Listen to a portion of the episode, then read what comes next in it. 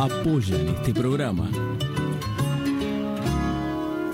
Siglo XXI Editores, Municipalidad de San Andrés de Giles, 80 Mundos, Frigorífico Costanzo, CG Comunicaciones, Gastaldi, Surtectura, Verónica Peloy, abogada, Más Limpio, Pinturerías del Carmen, Carolina Galesio, psicopedagoga, cancha de papi fútbol del Club Social y Deportivo, cosmetóloga Cristina Jainer.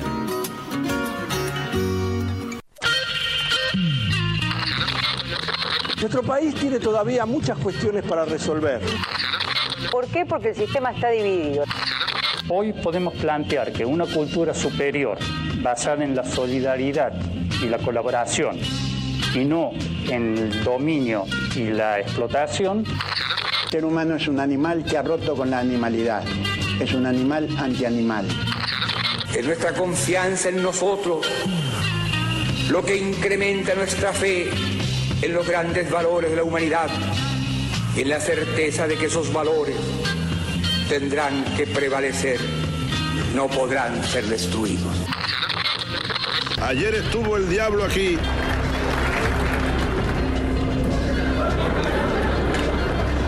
En este mismo lugar huele a azufre todavía. Dios ha muerto. A medida que me admiro más, encuentro que soy una real catástrofe. Yo diría que están muy gozoso que haya millonarios en un país como que haya mendigos. Además, los mendigos son la condición necesaria para los millonarios y viceversa, ¿no? En principio, lo importante que es para este tipo de temas que todos opinamos alegremente, tener opiniones un poco más fundamentadas. Ya nadie necesita un DJ. Ya con los programas que hay en la computadora y todo eso. Una de las cosas que dijiste me parece muy acertada, aventurero, porque yo creo que esta vida es una saga es una gran aventura y hace falta mucho valor para vivirla profundamente. O si no, me quedo quieto en una esquina, me caso con la primera que conozco, me hago solamente de un club de fútbol, voto siempre a la derecha o a la izquierda y se acabó. ¡La puta! ¡Que vale la pena estar vivo! Bienvenidos a Estado Beta. ¡Seamos libres! ¡Que lo demás no importa nada!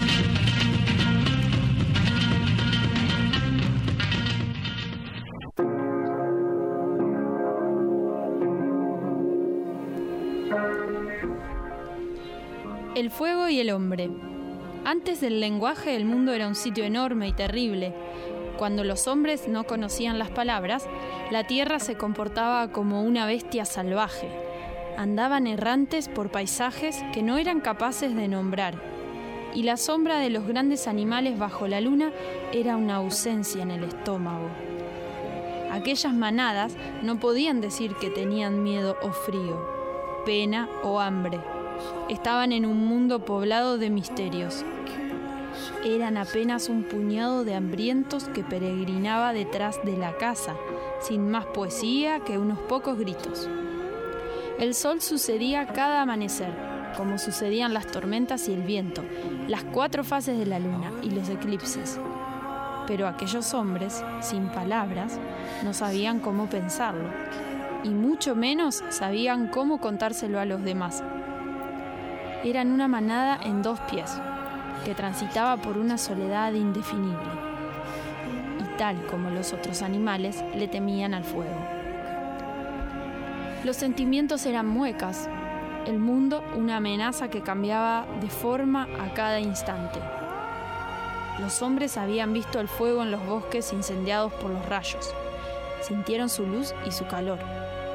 Luego lo vieron apagarse pero el fuego no tenía nombre ni conducta. No moría a punta de lanza, ni podía ser capturado.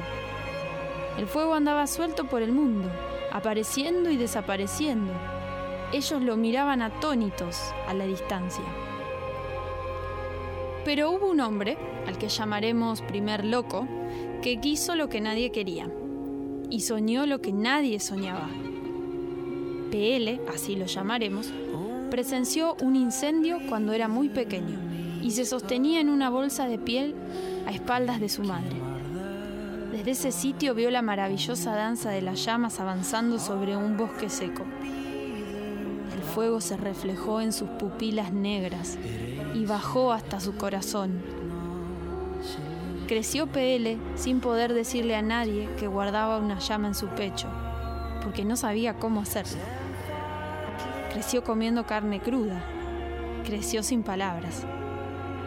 Cuando PL tenía 15 años, es decir, cuando estaba casi en la mitad de su vida, ya sin madre en el mundo, tomó una decisión humana, arriesgarse. Un rayo cayó sobre los matorrales secos que se extendían a la vera del bosque, y el monstruo comenzó a crecer. El aire crepitó, se puso rojo y caliente. La manada se reunió para mirar desde lejos, entre el miedo y la curiosidad, sin atreverse a dar el paso más erguido de todos.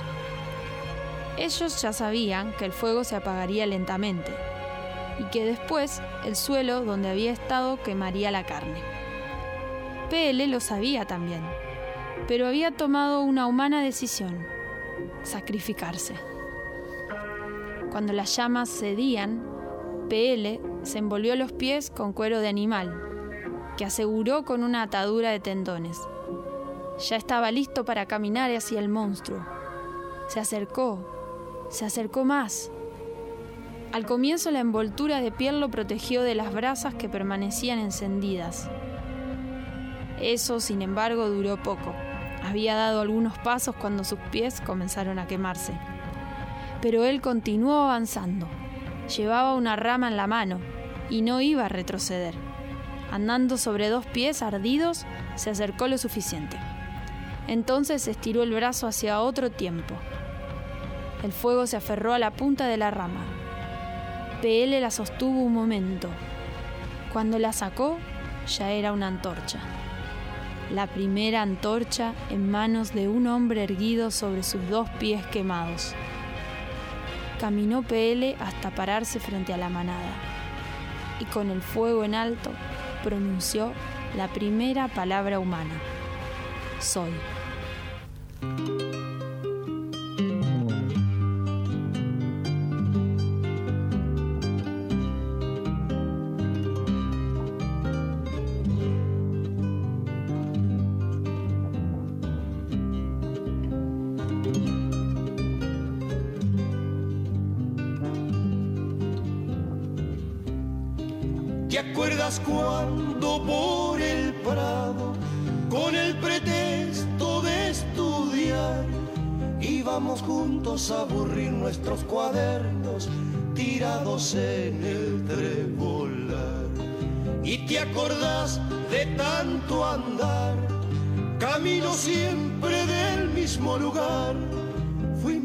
Haciendo un caminito de nosotros que terminaba en el pinar. Fuimos haciendo un caminito de nosotros que terminaba en el pinar.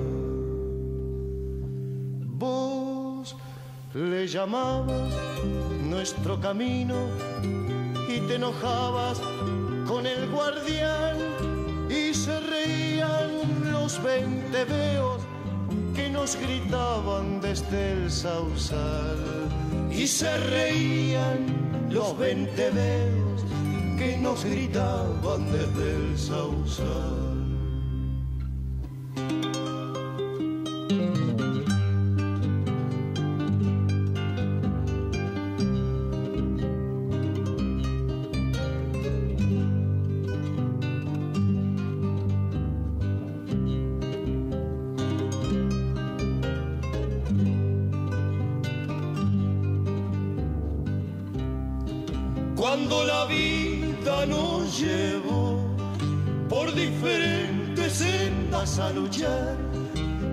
Solito hasta la sombra de los pinos con el camino a conversar. Yo iba solito hasta la sombra de los pinos con el camino a conversar. Pero una tarde no lo hallé, lo habían tapado igual que ayer, los macachines y los tréboles de olor, su tumba en flor, qué triste ver. Dos primaveras me abandonaron, una el camino y otra tu amor. Qué soledad sentí aquella tarde que no los vi ni a él ni a vos. Qué soledad sentí aquella tarde que no los vi ni a él Qué soledad sentí aquella tarde que no los vi ni a él ni a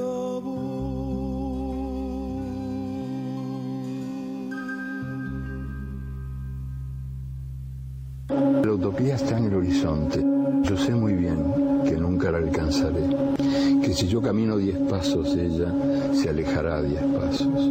Cuanto, cuanto más la busque, menos la encontraré, porque ella se va alejando a medida que yo me acerco. Y entonces, ¿para qué sirve la utopía?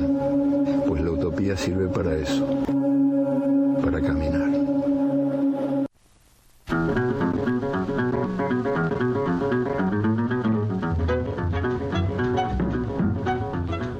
Noches, bienvenidos a todos a este capítulo, el capítulo 33 de Estado Beta. Una noche hermosa, con una luna que está gigante. Un placer poder hacer este programa y ya entrando en calorcito, que en mi caso los que nos siguen todo el año saben lo que sufrimos el frío. Eh, ya está ahí con, a full con todo, como siempre. ¿Cómo estamos, Jerry, hoy? Bravo, está contenta. Sí, más contenta por la selección, dice. 2 a 0. Eh, así que están, por fin, ¿no? Está clasificándose Argentina, pareciera. Emilia Terren, como siempre, acá a mi derecha en la comunicación. Y hoy no tiene el micrófono, más allá de la presentación, porque tenemos ya dos invitados que están con nosotros eh, acá en el piso. Lo tenemos a Dario Boveri. Buenas noches, bienvenido. Hola, buenas noches, ¿cómo andás? Eh, excelente, hoy, la verdad, como te decía, el clima y viene acompañando, así que para nosotros genial. Odio el frío. Eh, y también lo tenemos a Diego Pagano. Buenas noches, Diego. Buenas noches, ¿cómo andás? Bien, bien, muy bien. Eh, antes que nada, gracias por, por, estar presentes, más en este horario, más en un día de partido de selección. Y bueno, lo estamos mirando. Sí, estamos mirándolo acá. Eh, así que gracias por estar presentes acá. No, gracias a vos por la invitación. La idea un poco, mm, ya arrancamos con el programa porque también es corto y me gustaría aprovecharlos a full.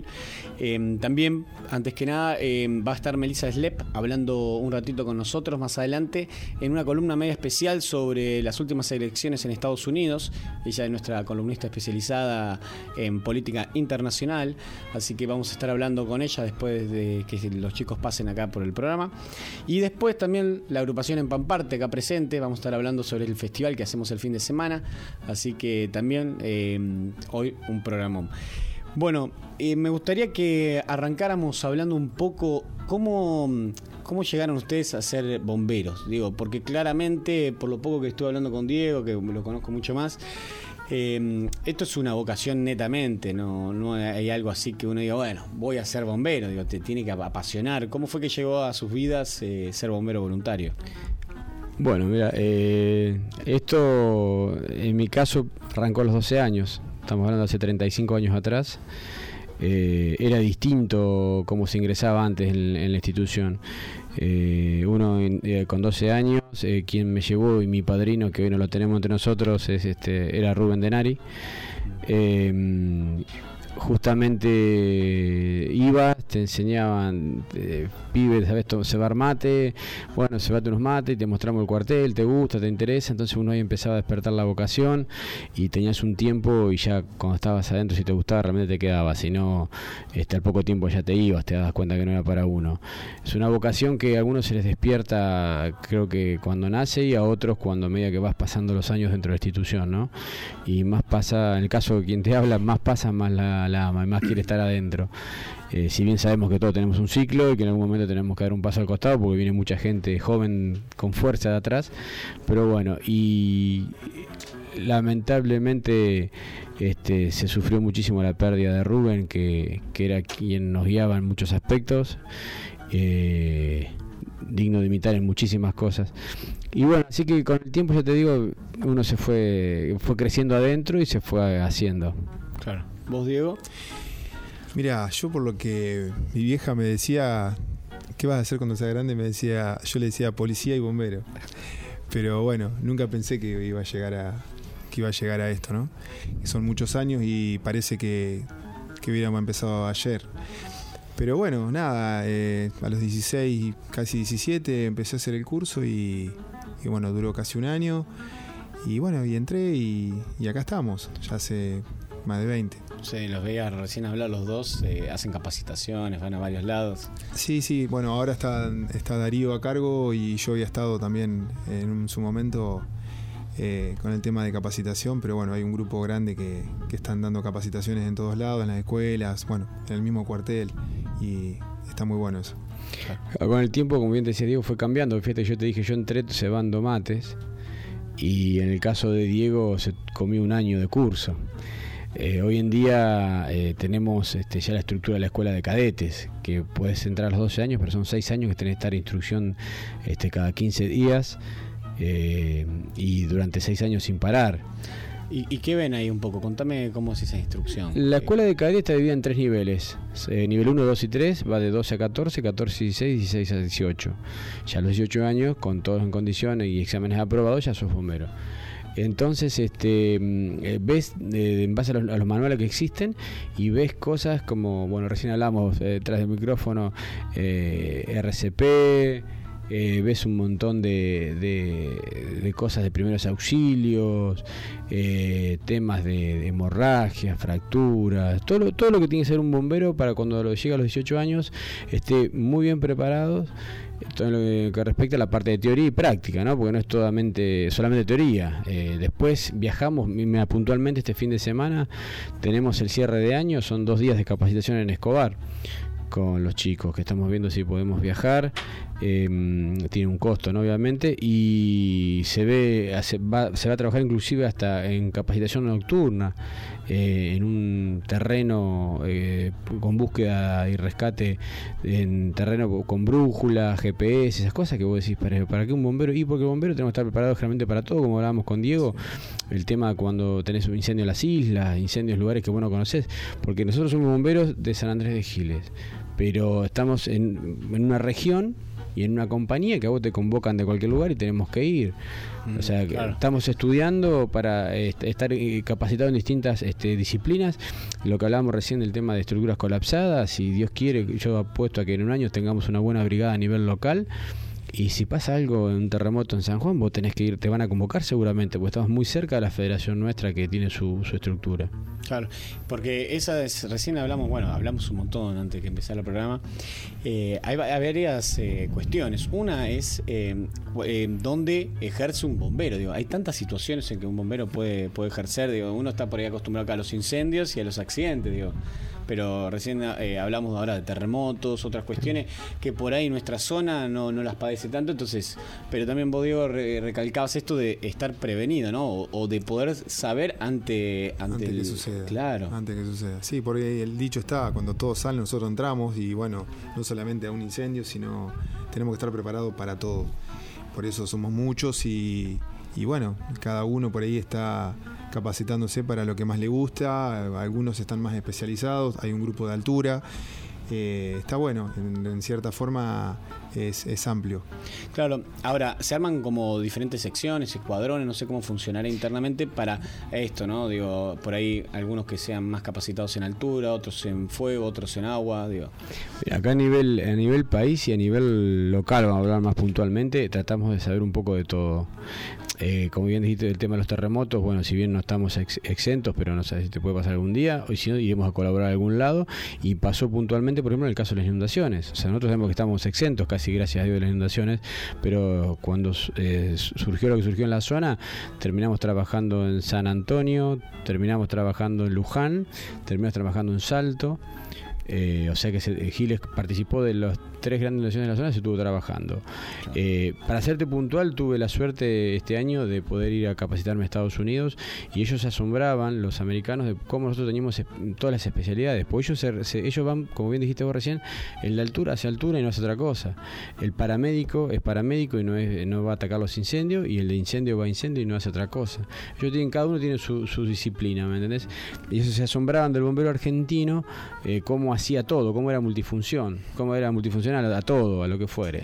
Y eso lamentablemente lo tenemos que manejar con una estricta capacitación para, para no hacer agua cuando se nos requiera. Vos sabés que esto no, no es el único caso en que vos comentás, eh, también gente del agro cuando viaja a otros lados, me acuerdo que ha dicho, pero nosotros perdemos mucho tiempo, ¿no? Como Estados Unidos, nosotros, en esperar el repuesto que venga de la máquina.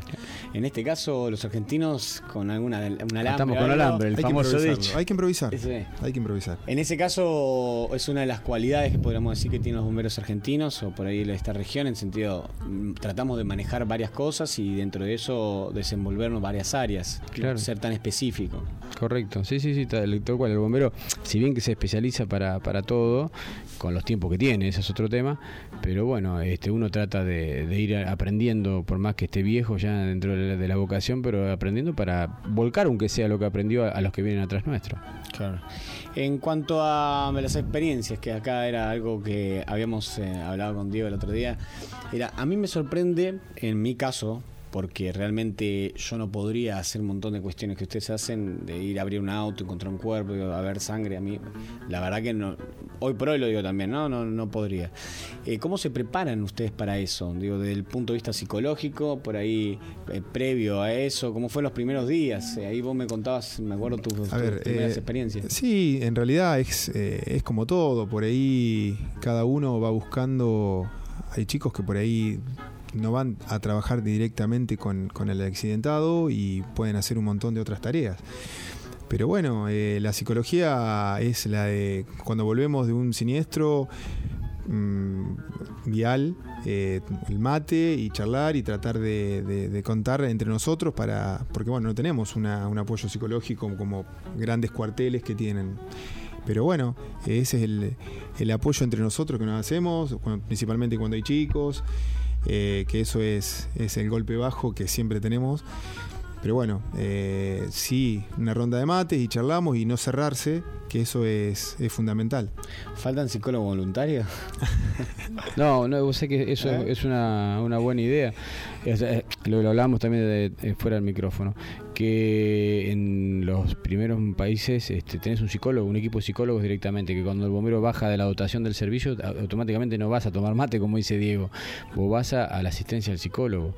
Eh, lo que bien te decía Diego, nosotros lo vemos ya con un poco de años, eh, cómo le pega a un padre reciente ver un chico en un accidente, Eh, ni hablar si tiene, si es víctima, fatal. Eh, entonces uno trata de, de esas cosas, se da cuenta, ¿no? Porque en la unidad cuando vamos a- al rescate nos vamos riendo, parece que fuésemos a un partido de fútbol, no a, a- a socorrer a alguien, pues es parte de, de la psicología que uno tiene ya de viejo para que no entre en pánico ni, ni el estrés de, de que uno llega al, al servicio. Para controlar la Para controlar tal cual. Entonces uno trata de es increíble cuando uno vuelve, como le cambia la cara al bombero que se iba riendo, que a lo mejor viene, vuelve mudo. Y vos sabés que a ese bombero X le pegó el, el servicio en algo. Vio algo que no le gustó, o, o- o- entonces, como bien te dice Diego, llegamos, nos ponemos a, a charlar y tratar de sacarle este que hable un poco y que, que se descargue. Y ha pasado muchas veces que el bombero se larga a llorar y te Sí, dice lo que le pasó. Hemos, estado- hemos padecido reuniones así de dotaciones que, que realmente se largan a llorar y dice que le pegó ver un chico muerto tirado arriba de la ruta. El más puntual es con los accidentes, Sí, ¿no? sí, me imagino, Que me con otra imagino. cosa. Eh, y hay una hay un estudio muy grande. En el año 94 me acuerdo que hicimos un curso, un grupo de bomberos llamado Debriefing, vino un australiano que son los líderes en la psicología este, post eh, accidente.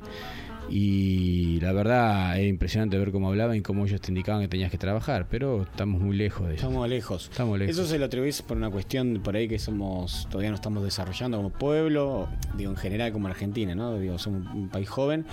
O por ahí también en que hay cosas que nosotros perdemos de vista y no nos concentramos y decimos, che, pero esto es necesario, porque volviendo a lo de los psicólogos, abundan, no es que faltan. No, no, no. Realmente no. tenemos un montón, ¿no? Pero como ellos, eh, pienso rápidamente, podrían también regalar de su tiempo un poco, ¿no? A la comunidad como hacen ustedes también. Lo que pasa es que, bueno, vos, Darío, vos lo viste en Estados Unidos, ellos viven, es su trabajo. Claro. Nosotros somos voluntarios, nosotros tenemos nuestro trabajo, nuestras cosas y, y le dedicamos nuestro tiempo también a, a esto que nos gusta, eh, esta vocación que nosotros tenemos. Pero, pero bueno, ya te digo, eh, no hay que olvidarse que somos voluntarios. Claro. Eh, muchas veces por ahí está bien que se exija, para que, bueno, que salgan las cosas mejor, ¿no? Pero no hay que olvidarse que somos voluntarios.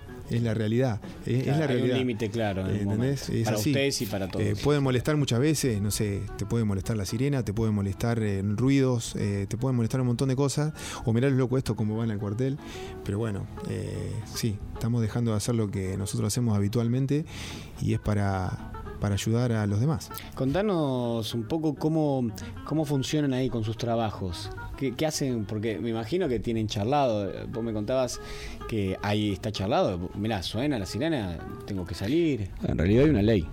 Hay una ley que te ampara, que lo obliga, es una carga pública al bombero. Entonces lo obliga al, al, este, al jefe que tiene que dejar salir. El tema es quién la cumple. Como en este país las leyes a veces se cumplen, a veces no, y a quien no le molesta. Ha pasado muchísimas veces que lo- los, los jefes de trabajos, primero cuando vas a pedir trabajo y saben que sos bombero, te preguntan, ¿seguís siendo bombero? Como una condición, aunque no lo creas. Y, Ah, claro, para tomarte. para tomarte o no, porque saben que si una sirena te vas. Pero ellos no miden que la sirena está sonando, puede ser para que el, el- el mismo empleado, para el mismo empleado para, el- para él o para ir a rescatar a algún hijo esté entre los fierros. Pero nunca lo- el ser humano nunca lo va a medir de esa manera, ¿no? Pero bueno, eh, hay una ley que te ampara. Sí, entonces, este, obviamente que si vos vas a meterte ya con, con cartas documento por leyes porque te descontaron, qué sé yo, ya sabes que ese trabajo ya a vos se te termina porque te van a perseguir hasta que te vayas.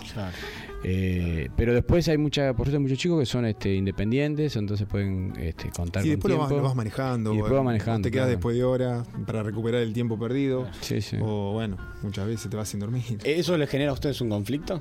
¿Es un conflicto para ustedes? Y lo digo en el caso de, bueno, tengo que negociar en mi trabajo, ¿tá? ¿o es algo que de a poco... Yo creo que hoy en día se, se manejó No, bastante. En su momento fue duro, ¿eh? hubo Fue gente duro. que, uh, me acuerdo bomberos que tenían incendio en, en la casa de enfrente y el empleador no lo dejaba salir. Eh, sin saber si dentro de la casa había gente, ¿no? Y podría haber salido a, a rescatar gente. Y eran menos en esa época, digo, hoy... No, no, mal- Estamos siempre, bien hoy, siempre somos iguales. bien. la Sí. Bueno, hoy ten- tenemos un cupo de 10 más de, de lo- de aquella época. Pero hoy en día creo que se concientizó mucho, se fue informando. Lo que, hay algo que es cierto. Porque Diego te decía recién, este, somos todos voluntarios, todos tenemos nuestro empleo, tenemos nuestras familias, tenemos que, como un ciudadano común. Porque mucha gente piensa que, que el bombero, que el cuartel bombero es un club, y no es un club. Vos dentro del cuartel tenés que cumplir una carga horaria mensual para poder tener un puntaje que si vos no llegás a fin de mes, en el transcurso de los 365 días quedás afuera. Es como un examen que vas dando diariamente. Vos tenés que sumar puntaje en cuatro ítems distintos, que es el orden interno, asistencia accidental, este, las guardias y las asistencias obligatorias. ¿sí? Cada uno te va sumando un puntaje que vos tenés que llegar a un mínimo de 50 puntos por mes un caso puntual. Vos, él está trabajando, ponerle en, en su trabajo en Telefónica y no está durante mediodía. A mí me pasa lo mismo. Yo estoy casi 10 horas fuera de, de mi ciudad.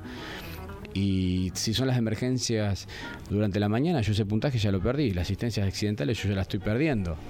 Porque no estoy. Entonces tengo que recuperarlo de otra Compensar manera. con otra cosa. Claro, te- pero tengo que, de- de- no tengo que bajarme y hacer mérito para trabajar en los restos este Y, puntaje. em, ¿Por qué ser voluntario, em, digo, más allá de la cuestión económica, pero por qué no se puede generar algo para que también alguna cuadrilla, en especial los permanentes, digo, esto es un tema muy complejo, es algo que directamente no se puede, la Del- fuerza no la acepta el Estado, como No, yo hay, lo que pasa es que dentro de todos los cuarteles es por zona, por eso hay que decir la realidad.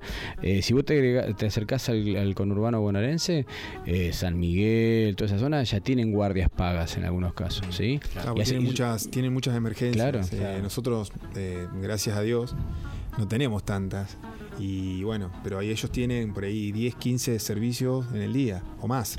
Entonces, vos decís, tenés 20 salidas en el día, eh, tenés que tener una cierta cantidad ahí. Y bueno, ellos se manejan de otra manera y tienen guardias pagas. Pero son otros otras entradas de dineros diferentes a las nuestras, nada que ver. Son cuarteles grandes que tienen mucha más entrada de dinero a lo que tenemos nosotros. Inclusive puede tener servicio de ambulancia, como que Sí. algunas cooperativas, el caso Luján o algún lado, eh, creo que Carmen también lo tiene, Carmen Dareco. O sea, se cae alguien en la calle y no sale el hospital, salen los bomberos. Entonces fíjate que eso lo tenemos que manejar con una guardia activa. La guardia activa hay que pagarla, este, se van rotando. Entonces son, son modalidades que se van adecuando al, al servicio que vos tengas en tu zona. en cierta forma entonces es bastante positivo ser voluntario, quiere decir que todavía el servicio no se requiere tanto. Pero hay Eh, poca demanda, digo. Si Sí, hay, hay- momentos, hay momentos que hemos salido hasta 7, 8, 10 veces en el día. Y bueno, hay momentos que pasa una semana y gracias a Dios no, pasa, nada. Eso es lo bueno, qué sé yo. Pero bueno, tenemos, tenemos muchas rutas, la ruta 7, la 41, la 8, porque nosotros tenemos hasta Solís. Claro. Y bueno, eh, es complicado, es muy complejo y es muy grande el partido. Hay mucho, mucho campo. Ahora viene la época jodida, que es eh, si no llueve, la seca, y bueno, empiezan los incendios de pastizales. Claro, Giles eh, cubre, más o menos, si me equivoco, 1.500 kilómetros de caminos rurales. Sí, es muy grande. Es muchísimo. Es muy grande. Pero bueno, estamos bien preparado, creo. ¿Cómo trabajan con otra fuerza? Digo? En el caso llegan a la ruta y un accidente, o van a un incendio, o esto de la ambulancia de un hospital. ¿Cómo, ¿Cómo, trabajan ahí? Eh, ¿Hay alguien que tiene prioridad? ¿Ustedes pueden acceder directamente? ¿Son los primeros en acceder? El, el que tiene el mando total en un accidente es el bombero. El bombero tiene el poder de policía. ¿sí? En ese momento, después el momento del rescate y la extracción de las víctimas, el, el bombero es el que tiene el máximo poder. Eso está establecido por ley. Una vez que vos terminaste con tu tarea, ya después sí, obviamente, sigue la policía con su tarea y peritajes eh, y se trabaja en conjunto con, depende la ruta, bueno, están concesionadas algunas con, convenio con una empresa de ambulancia y si no, con el hospital. Eh, la idea es siempre ir ajustando, siempre tener desfasajes en los accidentes, sobre todo con, cositas que hay que ir ajustando. Eh, porque uno siempre quisiera llegar al lugar, extraer la víctima, que sabes que cuánto hace está apretada, y vos tenés que tener a tu disposición ya una ambulancia, un, con un médico, un enfermero, por si hay que poner una vía o lo que fuere. Entonces esas cosas que todavía te ajustándola, no, no, no, hay un, tiempo para esperar, ya, ya lo esperó el, accidentado. Desde que te llamaron, que llegaron los bomberos y te están rescatando, ya ese tiempo pasó. Entonces, hay un accidente, una denuncia de un accidente que puede venir de cualquier fuente, salen ustedes y también ahí se notifica a la ambulancia ambulancia también para que salgan todos, vayan, lleguen lo más próximo juntos. Correcto. Sí, sí, exactamente. Y después la policía. Policía es la primera que se entera. Generalmente cuando la llamada entra por 911, ah, eh, les entra a ellos y hay un desfasaje de tiempo inmenso a mi forma de ver las cosas, porque la policía va, constate y recién llama a bomberos. Si tienes un accidente del kilómetro 120, ya tenés 20 minutos, te comiste 20 minutos de la persona está necesitando la asistencia y todavía el bombero no está enterado. Por eso siempre nosotros damos el hincapié que cuando algún convecino tenga un problema, ya directamente al cuartel, que es el 44-2020. Ese es el directo de la guardia, que está el cuartelero las 24 horas, y ahí te va a atender seguramente. ¿44? 44-2020. Pues después depende la, la empresa de celulares, si vos marcás 100, que el, 100 es el número nacional para todos los bomberos del país. ¿Qué pasa? Si vos te vas acá 6 kilómetros y depende de la empresa, te va a atender cualquier otro cuerpo bombero menos lo de Giles. No me preguntes por qué, pero es un problema de antena, de señal. qué, buena, información. Claro, entonces vos decís, venga, estoy en tal kilómetro y a lo mejor te va a decir, sí, pero no me corresponde a mí, yo te estoy llamando de, Parada Robles, que es uno de los lugares que siempre te atiende cuando yo he llamado de la ruta. Entonces lo que hay que tener el recaudo es de si llamás, bomberos, te van a decir que sí, ¿de dónde? Bomberos de Parada Robles, vamos al ejemplo. Bueno, mira, yo estoy en la ruta 7, partido San Andrés por favor avisar a tus colegas que hay un accidente. Porque muchas veces se confían que llamaron el accidente kilómetro ciento tanto de la ruta y Parada Robles pueden entender que es el kilómetro de la ruta 8 y ellos van a salir a buscar el accidente y no lo van a encontrar nunca. Nos pasó muchos casos que salimos al accidente de ruta 7, kilómetro 120, y íbamos, y era kilómetro 120 de otra ruta. Claro. Y no encontrábamos nada. Por ahí muchas veces se, se malinterpreta o se pasa mala información. Ahí estaría faltando ajustar esto. El 911. El 911 por una cuestión de protocolo tarda muchísimo. Claro, tiene que ir hasta ahí, constatar que realmente es un accidente. Tarda muchísimo. Entonces, este, a mi forma, porque existe la, la, la, la, hora dorada que llamamos nosotros para la víctima, que la hora dorada son 5 minutos. Entonces, pues, imagínate que que se accidentó una persona, depende de la altura del kilómetro de la ruta, ya esos 5 kilómetros ya los perdió. Entonces lo que menos tenés que hacer cuando llegás, en base a la capacitación del, bombero, es hacer lo más rápido posible la extracción, sin hacer más daño del que ya se hizo, y depositarlo en la ambulancia para que llegue lo más rápido al hospital para tener una asistencia este, como corresponde. Claro, la tecnología en este caso está jugando a favor, porque hay muchas herramientas, tanto digo, hablando de WhatsApp y demás herramientas, para entre ustedes o entre otros compañeros, o triangulando con otras fuerzas, che, mira, acaban de llamar, vayan ustedes. Sí, sí, sí. Digo, pero también es en las ambulancias y en su equipo. Hay cada vez herramientas más pequeñas que pueden. Yo me acuerdo una vez vi una extracción con una herramienta mecánica que parte las chapas. Sí, son las, herramientas hidráulicas vienen cada vez. Eh, mejores y bueno son livianas bueno nosotros tenemos gracias a Dios tenemos dos juegos de, para cortar, eh, para lo que es accidentes y bueno, está bueno no depender de uno solo por las dudas, pero bueno, son, son muy costosas, son muy caras. Bueno, gracias a Dios Giles tiene, puede contar con, con dos juegos de, de, de expansoras y cuchillas como para, para cortar y sacar a una persona. Claro, expansoras. Son herramientas hidráulicas. Claro. Eh, cortan y expanden, como te explicó Diego, y en una época no teníamos eso, era como un gato, eh, una expansora manual. Y barretas. o barretas. En, una época- en mi época era eso, gracias a Dios se fue, como sigo progresando. Mira, siempre nosotros cuando, tanto como digo, estuve en capacitación cuando me tocó a mí, eh, porque uno se cree que está bien equipado y siempre vos vas a, mirás a, a otro lado y te das cuenta que nos falta muchísimo. Pero yo siempre le decía a los chicos, a mis compañeros, que una forma de equiparar el desfasaje que tenemos en el equipamiento, pero por el costo, ¿eh? no porque otra cosa, eh, es la capacitación. Entonces tenemos que equilibrar ese desfasaje con la capacitación. Entonces el margen de error que vamos a tener es mínimo. Eh, ¿Por qué? Porque lo que tenés, con lo que tenés, como hablamos al principio de la charla, vos lo improvisás y lo vas a sacar pero a- como corresponde lo vas a sacar, con- con los protocolos que corresponde. Pero el tema es que la capacitación es básica. Y mira, hablando de capacitación, eh, pa- en un momento estaba viendo una obra de teatro, una mujer atrás mío se empieza a descomponer y cae en el suelo tendida. Hasta ahí mucho uno no sabe qué está pasando, menos para uno que no tiene ni idea ni de medicina ni demás. Y la hija empezaba a llorar desconsolada, le gritaba mamá, mamá, mamá y no reaccionaba. Y viene una mujer, le, pide a todo que se corra, le hace re- reanimación y la mujer de vuelta en pie. Ahí, pero encima estaba, la levantaron y te diría que los 10 minutos estaba lo más de bien. Eh, esto se llama RCP. RCP. Recién- Eh, siguen dando estos cursos, los imparten. Me contabas recién de que hay una ley, que esto tendría que también darse en los colegios, por, por esta ley mismo. Eh, profundizamos un poco sobre este asunto que me parece fascinante. Bueno, esto se dio como consecuencia de un proyecto del doctor López Rossetti, que es conocido públicamente, porque está en los, medios de televisivos, sobre todo creo en Telefe, generalmente, y mm, es- impuso, eh, im- impuso una ley y fue aprobada, y se implementó, si no recuerdo mal, hace dos años, en 2014, creo. Y tenía yo entendido, tendría que buscar también cómo estaba reglamentado, pero que ya en los colegios era obligación darlo, como una, una parte más de, una materia o, incorporarlo al, ciclo electivo. Eh, de todos modos, nosotros los bomberos Andrés en el pasado tuvimos muy tres meses, cuatro meses, cada 15 días dándolo para toda la población. Este año, si bien no se hizo con esa este, intensidad, pero sí se fue manejando a pedido. O sea, llaman colegios, bueno, sí, nos juntamos el sábado a las 2 de la tarde y por ahí son dos o tres horas que se, se hace un panorama general. O instituciones. O, institu- no o instituciones que lo piden, tal cual.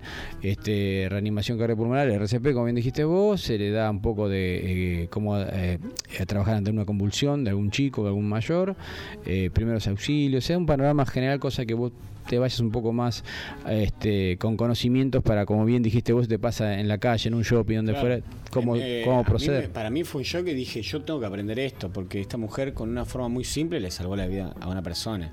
Y también digo simple porque no, no necesitó más que sus manos, hacer un boca a boca, y la mujer estaba, después estaba viva, estaba ahí, paradita, a los cinco minutos estaba lo más de bien.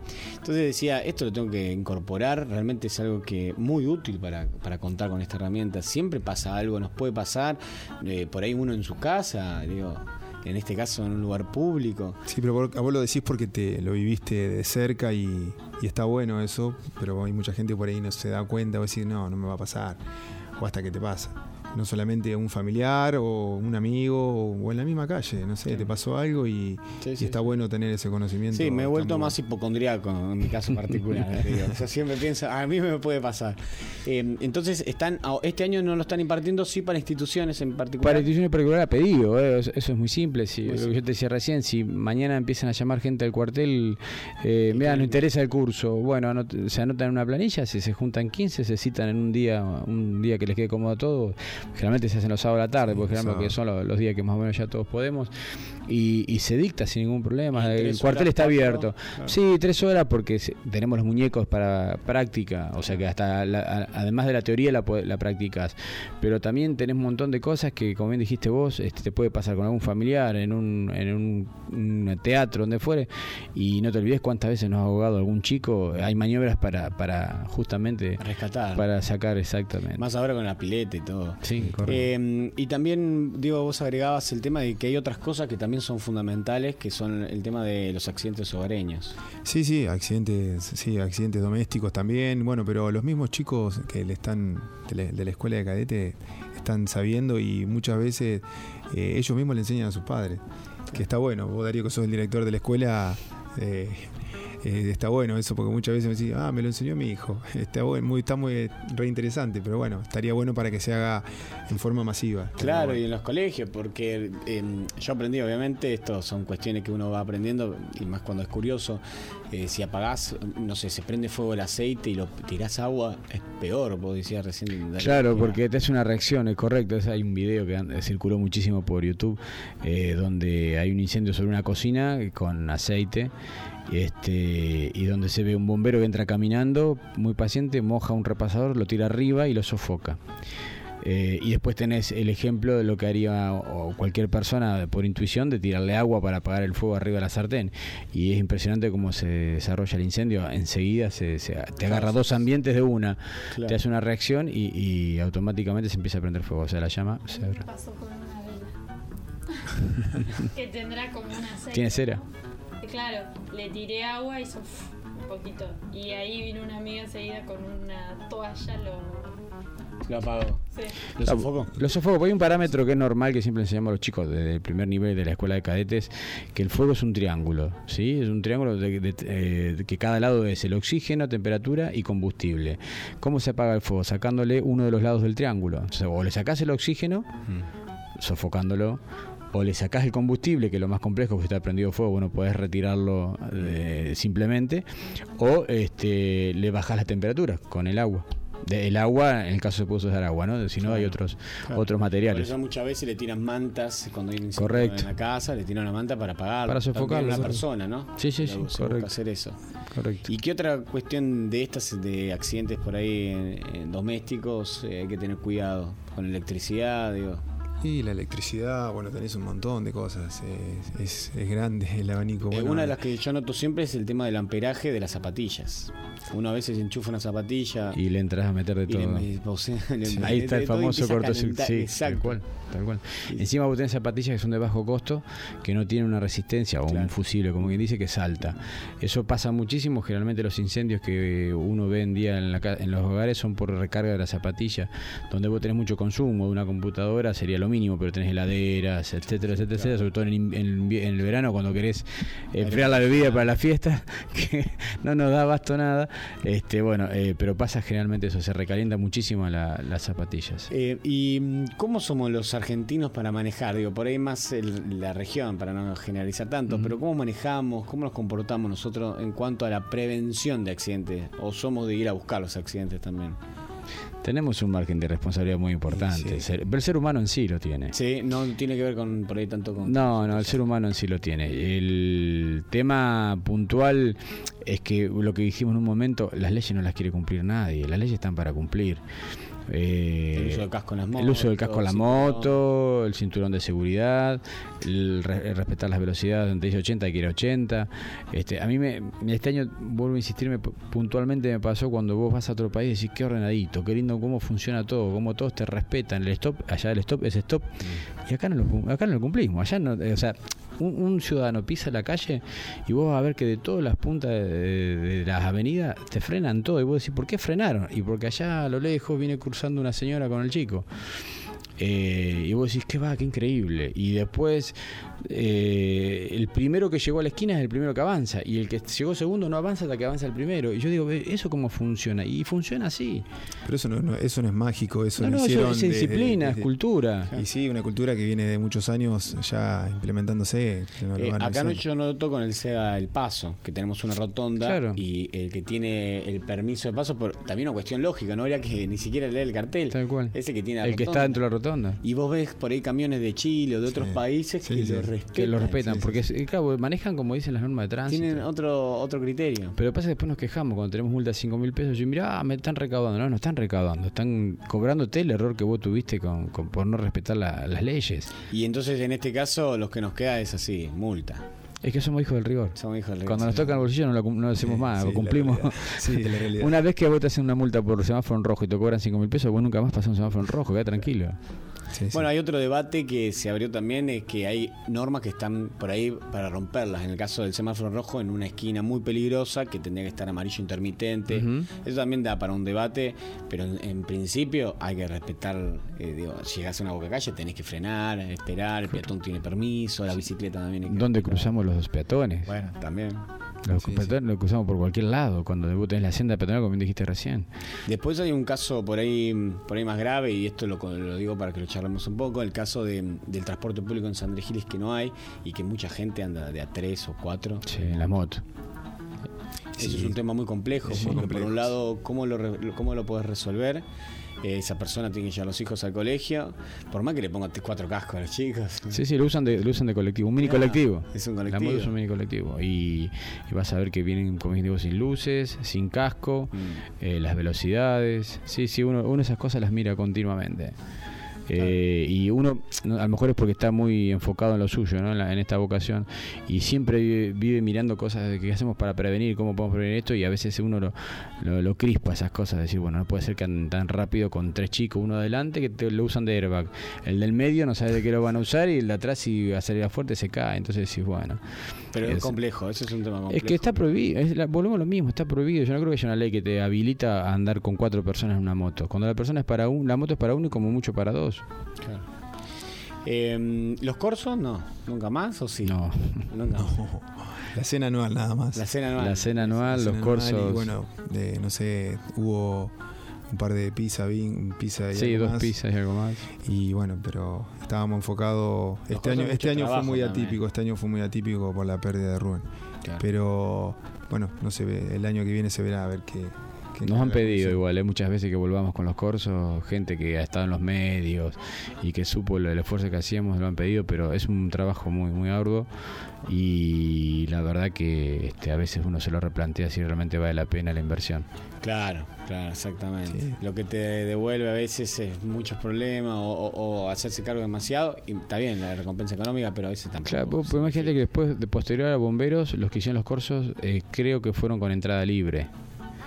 Nosotros cobrábamos entrada. Sí, nosotros era lo único que nos quedaba libre, lo demás era todo gasto casi. O sea, era muy. O sea, la entrada nuestra, que pequeña que podía tener, era un margen en las cantinas y un margen en la- el margen de la entrada, que era lo único que era limpio que entraba.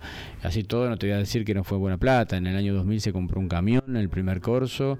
Después hubo tres corsos más para poder carrozarlo, para tener una idea de lo que sale el- todo lo que es bombero, ¿no? Eh, eh, o sea, que eran los tres corsos más eran tres camiones más en ese momento más o menos. O sea, lo que te decía Diego hace un rato, uno quisiera tener el mejor equipamiento posible para servir a su comunidad. Pero es una cuestión, todo es dólar, todo lo que vos veas en bombero es dólar. Un bombero hoy en día vestido como lo ves en un incendio, el fin de semana estábamos trabajando con los cadetes haciendo una, una quema controlada en el Club Frontón que nos habían pedido y yo me llevé a los chicos para practicar con, con incendio. Y yo cuando estaba vestido como corresponde, toda la protección personal, le digo, dígame un número de cuánto tengo puesto yo encima. Y los chicos me miraban y decían, ¿pero por qué? ¿Cuánto sale un casco, un, un protector facial? Dígame un número más o menos para tener una idea por qué hay que cuidar el equipamiento. Y nadie se acercó, todos decían 5, 10, 20. Yo, ten- yo tenía con mi ropa de protección personal, que la pone el cuartel como consecuencia de las rifas, del aporte del pueblo, 85 mil pesos. Cada bombero está equipado con 85 mil Ah, porque pesos. es sinófugo, porque tiene que tener aislante. Sale todo eso, el equipamiento de bombero es carísimo. el Kevlar también que se usa mucho, que. Correcto, entonces eh, o sea, eh, uno a veces eh, trata de, de inculcarle al compañero, a los chicos nuevos, por favor, cuidar el equipamiento porque nos sale una fortuna reponerlo. Bueno, tenemos un, una- un depósito de stock que vos decís, bueno, sí, tomás, se te quemó el equipo de contra incendio, tenés otro. No, bomberos tiene, cada uno tiene su- un solo overol, si se rompe habrá que ver cómo hacemos para después comprar otro para reponerlo.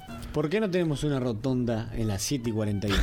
¿De Ay, quién no, depende? pero eso no- No, no, ya sé, pero digo, eso que ¿qué nos pasa ahí que no podemos conseguirla? Digo, ¿qué tenemos, Eso ¿Dónde está la son- presión que hay que hacer?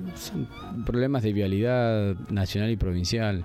Bueno, ahora, ahora no hay tantos accidentes. Desde que pusieron, claro, bajó muchísimo. Claro, desde que está. Le pusieron los lomos de burro de nuevo, está el Ministerio de Seguridad trabajando ahí. Sí, están trabajando. Porque hay unos tótem de que te prevén la luz, que te escrachan la velocidad que venís. Sí, sí, sí, tecnología hay como para implementar. Sí, eso. Pero eso pasó a- a- como consecuencia de que la gobernación anterior, cuando la asfaltó, sacó los lomos de burros. Después decían que eh, sobre ruta provincial no se podía tener este lomos de burro. Y es mentira, porque el que va para la costa, en, sin ir más lejos, en General Belgrano, tenés 10 lomos de burro para cruzar toda la ciudad.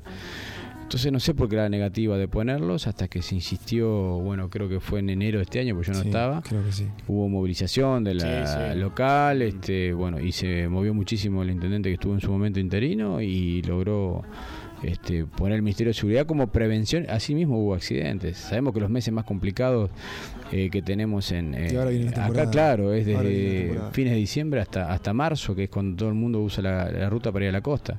Claro, porque de última, bueno, no se puede poner una rotonda, pero iluminarla, ponerle la cinta esa que es refractaria. Se pueden hacer un montón Sí, hacer chicanas. mínimas, Que, ¿no? que sí, creo que en San Antonio en su momento, no sé, ya hace mucho no voy para allá, había una chicana, era un, un par de gomas con una, como una, una barrera que vos tenías que hacer. Claro, como la- en las vías para cruzar las Claro, vías. entonces Pero vos- seguimos hablando de lo mismo y, y llegamos al- a, lo que hablamos hoy. Sí. Vos podés hacer un montón de cosas, pero Si no concientizar a la gente es vos te vas de vacaciones. No, no te salgas a matar, salí Claro. con tu familia. Sí, sí, Entonces, aparte- por ahí, si vos lo pensás de esa manera, quizás vos ves que un cruce, si va con GPS o no, y vas a ver un cruce y vas a levantar un poco la pata. Un poco nada más. No te digo todo, levanta un poco. Y los autos andan cada vez más rápido. Más rápido. Sí, tenés, sí. encima te, como se digo, tenés en, esa, en el cruce particularmente tenés la ventaja de que tenés una visibilidad perfecta. No es que ves 5 metros, tenés una visibilidad casi de 300 metros para cualquier lado. Entonces realmente el que choca es porque juega a ver quién pasa primero, no hay otra razón. ¿Y a ustedes les hacen consultas en este tema? ¿Alguna vez la Intendencia dijo, che, pueden venir por favor? Me gustaría saber qué piensan ustedes sobre el cruce. Se anterior"? pidió justamente para esto, se pidió en enero un informe. Un informe de ustedes. Un informe a bomberos de una estadística de cuántos accidentes había en el cruce, 7 y 41. Se trabajó, lo teníamos casi hecho porque es una estadística que se hace men- anualmente. Usted la- en usted documentación, sí, la parte nuestra, bueno, que este año está Diego a cargo. De- de estadística. de estadística, ¿Y este, cuántos hay más o menos? ¿Se sabe? Mira, eh, teníamos una- un promedio de no- sobre 93 accidentes anuales. La última que hice yo, porque antes estaba yo, eh, le pasé la posta a Diego este año. este, sobre 93 accidentes tuvimos en un año, habían un promedio de- del 15 a 20% en el cruce. Y generalmente eran, este, en esos tres, el pico eran esos tres o cuatro meses que yo te mencioné, de diciembre, enero, febrero y marzo. ¿Y, y son, ¿Y cuántos fatales, te acordás? Eh, el, fa- no, de fatales había de De un ese 15%, había un 5, un 6% de víctimas fatales En el cruce. en el cruce. Eh, porque a veces, eh, también hay que ser eh, sinceros, se chocan frenando. Que se ven encima y bueno, ya está para reaccionar, pero bueno, hay que minimizar el golpe. Pero sí, inclusive este año nos pasó en un fin de semana largo, yo no recuerdo si fue para, para Semana Santa, eh, que nunca nos había pasado, tener tres accidentes en el mismo momento. Sí, sí, sí. Eh, nunca llegamos al cuartel. El primero fue en el cruce. Eh, de ahí estábamos terminando de inmovilizar a los últimos. Nos llaman otro accidente. Porque en el kilómetro 100, sí, 110, 111, 112. Y cuando estamos entrando en la rotonda del pueblo, nos llaman de otro en el 114. Y dije, no, no puede ser si yo vengo de ahí. No, no, el 114, pero hay gente apretada. No puede ser, le digo, yo vengo de ahí. No, no, y dicho y hecho. Había dos kilómetros más adelante, otro accidente más. Eso fue eh, algo que nunca nos pasó.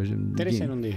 Tres en el mismo momento, así en transcurso el de... mismo servicio que Claro, nunca llegaron los camiones al cuartel, nunca llegaron a volver al cuartel, no nos dejaban volver. Hay una curva que es bastante peligrosa, ¿no? Que siguiendo las 7, que en su momento hubo un accidente grande, que siete, mm, creo siete personas que eh, bolivianos o algo así se habían accidentado en esa curva, pasando el cruce, que es como que tú, sí, en una combi. ¿Puede ser? Esa curva. El- debe ser la curva allá del Que, hay como- 106. que no se ve justo porque el reflejo en un momento del día eh, no te deja ver. Sí, puede ser el 106 que es la curva de la bajada. puede de- ser, sí, sí, puede ser. Porque hay varios lugares como 105. bastante proclives al accidente. Al accidente, sí, sí, correcto. Ese- esa curva es muy este, tiene una- un cierto cierre de, de ángulo y sí, si venís muy fuerte, lo más probable que el auto te tienda a irse a la mano contraria, que no. Pero eso se solucionó muchísimo eh, desde Giles para el lado de, de Carmen con la con la media Sí, banquina la asfaltada, banquina asfaltada. solucionó muchísimo. Claro, Eso- porque en varios países lo que hacen, noto que cuando hay curva que es complicada o peligrosa, ah, generan uno más, entonces son tres carriles. Correcto. Digo, uno solo para venir, dos para ir en lugares más complicados. Claro, eso eh, a nosotros nos ayuda, al menos nosotros en emergencia nos ayudó muchísimo, eh, porque hay una cosa que se ven, se notó muchísimo con- desde la doble mano que se hizo hacia Luján. Creo que desde que se hizo no tuvimos ningún- nunca más un accidente por ahora y toco madera, espero que no pase nada. Claro, pero ¿cómo solucionado? Claro, y vos ves para el lado de Carmen de Areco, cuando tenés que ir para aquel lado, que es una fila india de, de- de camiones y colectivos. Y, autos BM. Claro, no entonces van a- Pasa que bajan la autopista acá y, y te metes en un embudo. En un embudo, claro. Entonces, bueno, es, co- es complejo para aquel lado. Bueno, pero por lo menos se hicieron la, la banquina asfaltada y, y eso redujo bastante los accidentes. Sí, ayuda muchísimo. Es una vía de escape. Eh, ¿Mujeres bomberas? Mira, no- por ahora. eh, No, no hubo. sí. No, es que no, pero eh, está la escuela de cadetes y ya tenemos el cupo Claro, cubierto, entonces cubierto. van saliendo los chicos y, y van entrando. No es que no. No, no, es sí, sí, pero digo, ¿hay interés? ¿Han tenido propuestas? Mira, Ah, yo ¿se me acuerdo hace años, hubo en un momento, hubo había una o dos chicas interesadas, pero te, te hablo de años, ¿eh? no menos de 10, 15 años, eh, que era una cuestión de infraestructura, porque lo que yo te decía recién, eh, el cuerpo femenino necesita su, Su- sus su trajes, estructura, claro, eh, sus trajes, después su estructura independiente, no puede tener mismo vestuario. Eh, y con el tiempo eso se fue dando. Bueno, ahora ya se abrió la escuela de cadetes, la forma de ingresar es el cupo de la escuela de cadetes. Eh, pero no, inclusive en la zona, bueno, creo que Carmen tiene mujeres, pero después los otros cuarteles, hasta el Gran Buenos Aires, no, no hay muchos cuarteles que tengan mujeres. Así que nos faltarían psicólogas por ahí.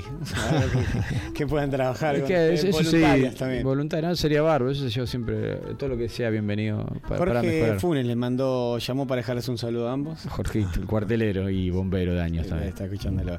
Y la última que también es bastante controversial, que vos siempre lo, va, recién lo nombraste, sobre la sirena, que algunos opinan de que por qué suena, porque sí suena. ¿Qué nos pueden decir de la sirena? A esta altura, digo, con el WhatsApp y tantas herramientas, ¿no? Y la sirena, en cierta forma, es, bueno, más allá para alertar a la población de que, que está pasando algo y que nosotros, como civiles, estamos acá y hay una alerta, toca la sirena y bueno, salimos. Y vos venís en la calle y vos decís, ¿quién es este loco?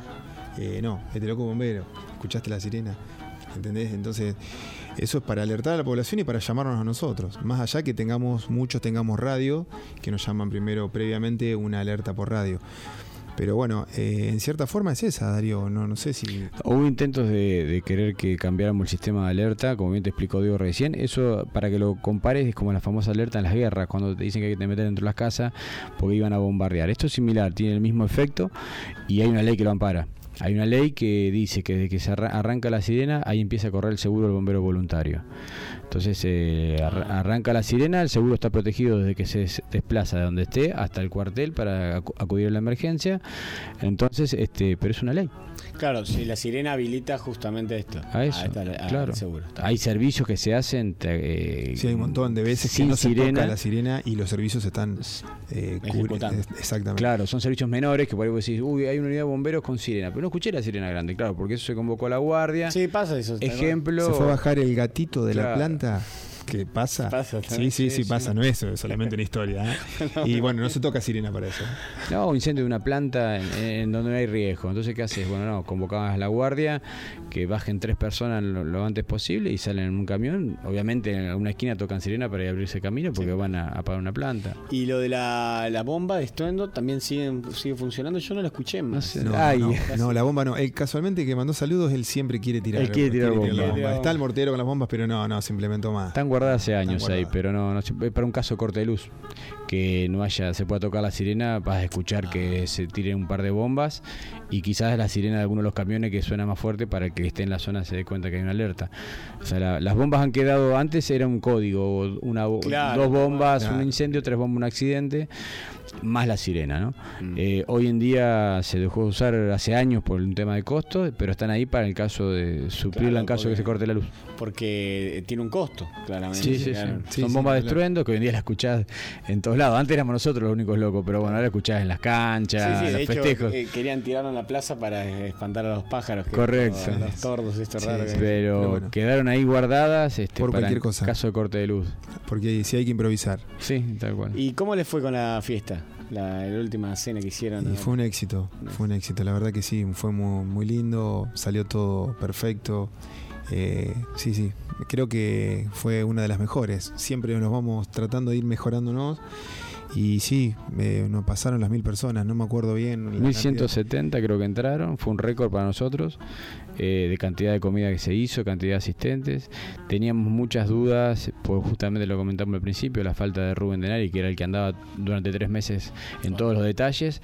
Entonces sabíamos que se nos iban a pasar detalles, pero seguramente, y se nos, seguramente se nos han pasado. Pero bueno, como bien te dijo Diego, este, la verdad que estamos muy contentos. Estamos esperando los números finales para ver cómo nos fue pero estamos muy contentos porque fue un éxito porque creo que salió bastante redondito y creo que hubo una ayuda de arriba seguro. Qué lindo, mm, eh, también lo digo como integrante de una agrupación que nos movemos nosotros para poder gestionar y conseguir. Qué bueno poder también no llevar estas cosas adelante para poder gestionar, conseguir el dinero. También la gente se entere un poco más qué, qué es lo que están haciendo. Digo, son lindos mecanismos para poder conseguir y salir adelante con la actividad. Sí, ni hablar. Lo que pasa es que tenés en cuenta que lo que re- se recaudó este año, que ya te dije, todavía no tenemos números finales, pero a lo mejor uno dice el número frío, uh, se recaudó X cantidad de plata, che, qué buena plata. Sí, sí, esa plata te sirve para pasar tres meses de vida del cuartel. El cuartel tiene un, un gasto, en- ¿Pagan impuestos o están exentos de impuestos? algunos se pagan, otros estamos exentos. Claro. Algunos sí. Pero bomberos es, eh, paga, lo, lo que tiene que pagar es gastos mensuales y aportes. gas, Correcto, pero tenés- estamos hablando de no menos de 85 mil pesos mensuales. Entonces, este, la cena, cuando da el resultado de la cena, decís, bueno, eh, cuatro meses los cubrimos. Respiramos un poquito. Cuatro meses. Después tenés que tirar, eh, ¿cómo hacemos ocho meses más? ¿Y es eh, generosa la sociedad en cuanto a los empresarios y eso de por ahí se acercan y dicen, mira, quisiera donar algo y eso? ¿O, o por ahí faltaría un poquito más? que Tenés de todo. Tenés de todo. Tenés de Pero todo. en cuanto a empresa, digo yo, las empresas... eh, Empresas son pocas. Son pocas las que participan. Las que, las que hay en, en industrias más que nada son pocas. Eh, cuesta hacerles entender cómo es el, sistema porque en realidad ellos no tienen en, la primera hoja de la cartilla de emergencia.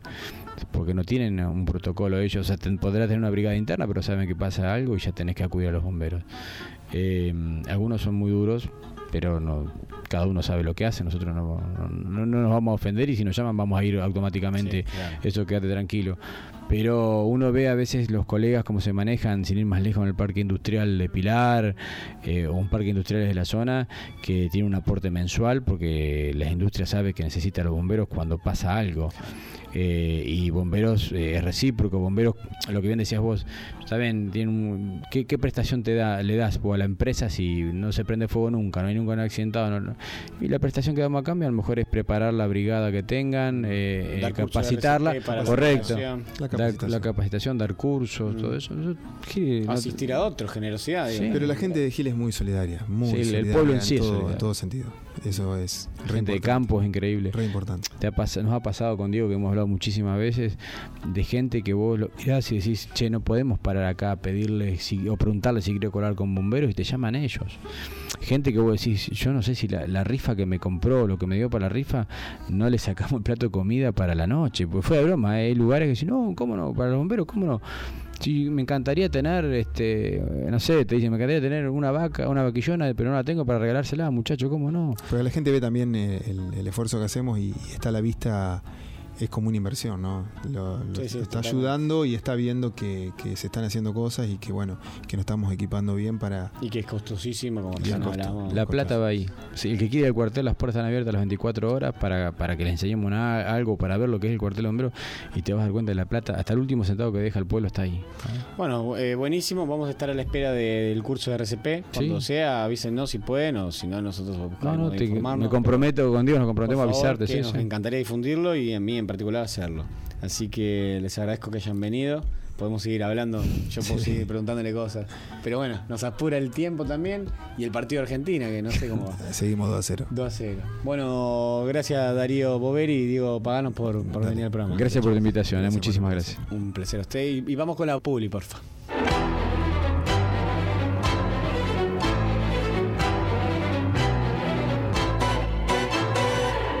Siglo XXI Editores. Textos clásicos de referentes de las ciencias sociales. Materiales de calidad y excelente presentación que enriquecen el mercado editorial y el desarrollo y la vitalidad de la cultura latinoamericana. Conoce el catálogo en siglo editores.com.ar. Todos podemos transitar por los caminos del arte y la cultura. La Dirección de Cultura y Turismo de la Municipalidad de San Andrés de Giles te invita a participar de talleres gratuitos en barrios y en localidades, muestras, certámenes literarios de cuento y poesía, salones de pintura, obras de teatro, conciertos, ferias y que visites el Museo de la Familia Gilense. Acércate al Centro Municipal de Cultura en Rivadavia 752 o al Complejo Municipal Museográfico y Cultural, Mitre y 25 de Mayo. Búscanos en Face como Dirección de Cultura y Turismo SAG. Sintiendo tu pulso, caminamos con vos. 80 Mundos, agencia de viajes. Somos una pequeña empresa que desde 1996 trabajamos en la promoción de viajes y turismo, generando y valorando la confianza con nuestros clientes. Nuestra casa central está ubicada en San Andrés de Giles, en Alcina 432, teléfono 02325 440741. También estamos en San Antonio de Areco y en Capital Federal. Visita nuestro sitio www.80mundos.tour.ar y conoce nuestras propuestas. 80 Mundos, agencia de viajes.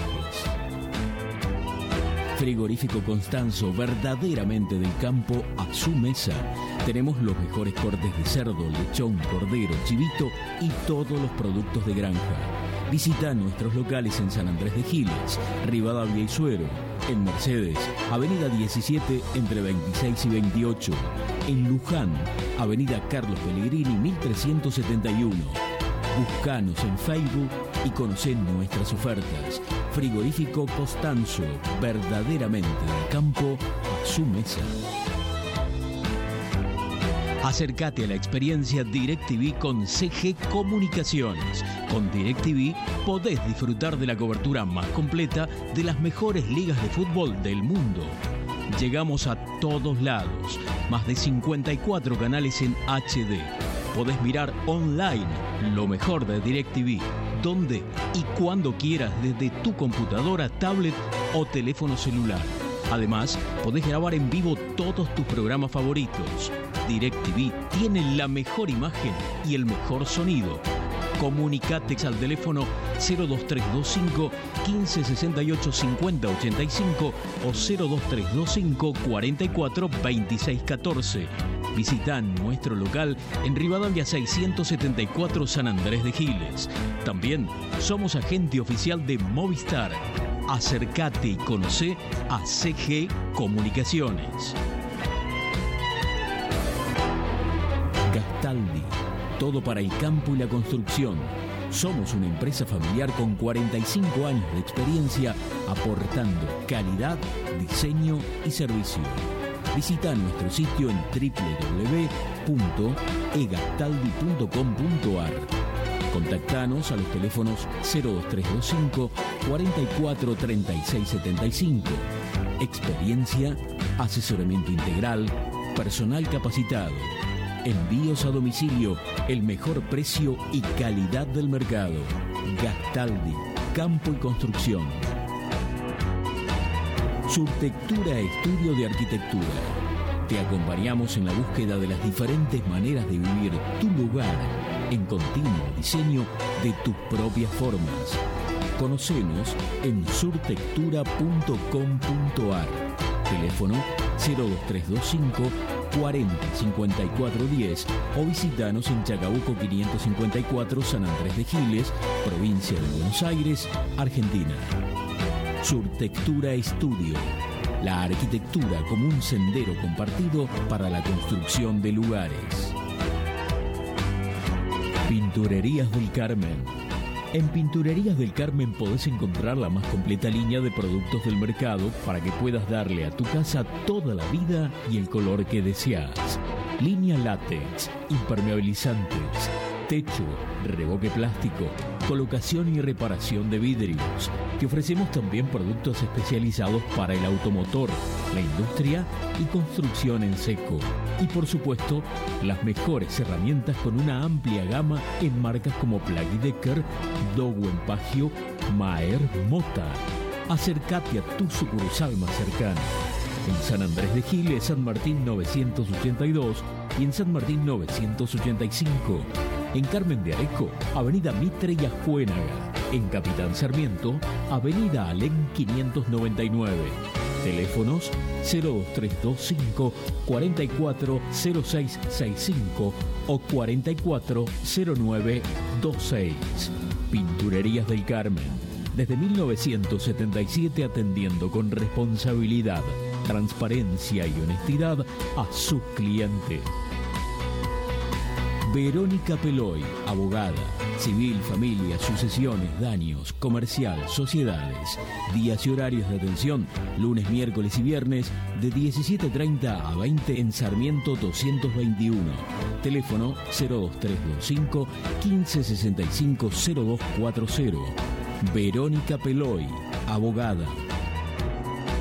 Más limpio te presentamos una nueva manera de cuidar la higiene de tu hogar protegiendo al medio ambiente. Más limpio. Es una línea de productos para la limpieza del hogar, biodegradables, formulados en base a sustancias de origen vegetal, con colorantes y aceites esenciales naturales y utilizando envases fabricados con plástico reciclado. Visítanos en www.maslimpiobio.com.ar y conoce nuestra línea de productos. Carolina Galecio, psicopedagoga, para potenciar los procesos de aprendizaje y prevenir, diagnosticar y tratar dificultades en niños y adolescentes, para orientar y posibilitar la mejor elección de cada sujeto en su realización vocacional. Comunícate al teléfono 02325 1556 6434 todos nosotros sabemos algo, todos nosotros ignoramos algo. Por eso, aprendemos siempre. Cancha de Papi Fútbol del Club Social y Deportivo.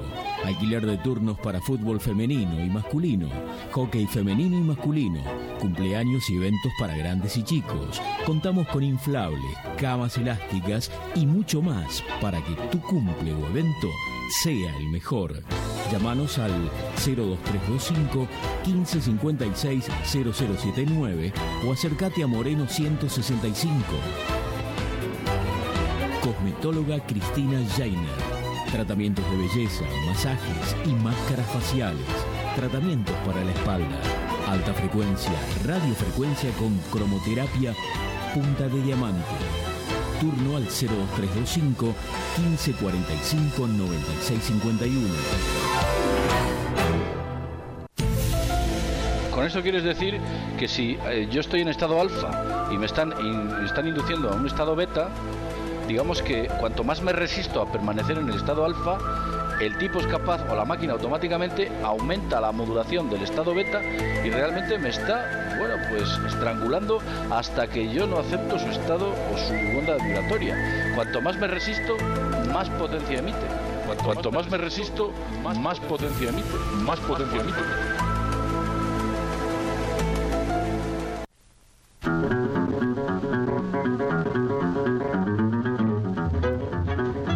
Es el momento de retornar con Estado Beta y el momento de nuestra magíster en Relaciones Internacionales, que es Melissa Slep, para hablar ni más ni menos de las últimas elecciones en Estados Unidos y su repercusión en el mundo. Así que le damos la bienvenida. Buenas noches, Meli. Eh, Estamos, eh, justo estamos reflexionando antes que se cortara sobre lo- eh, cómo es el sistema democrático en Estados Unidos que favorece, y esto pareciera que es así y cada vez más, a, eh, a que la gente no vaya a votar, no se acerque a las urnas.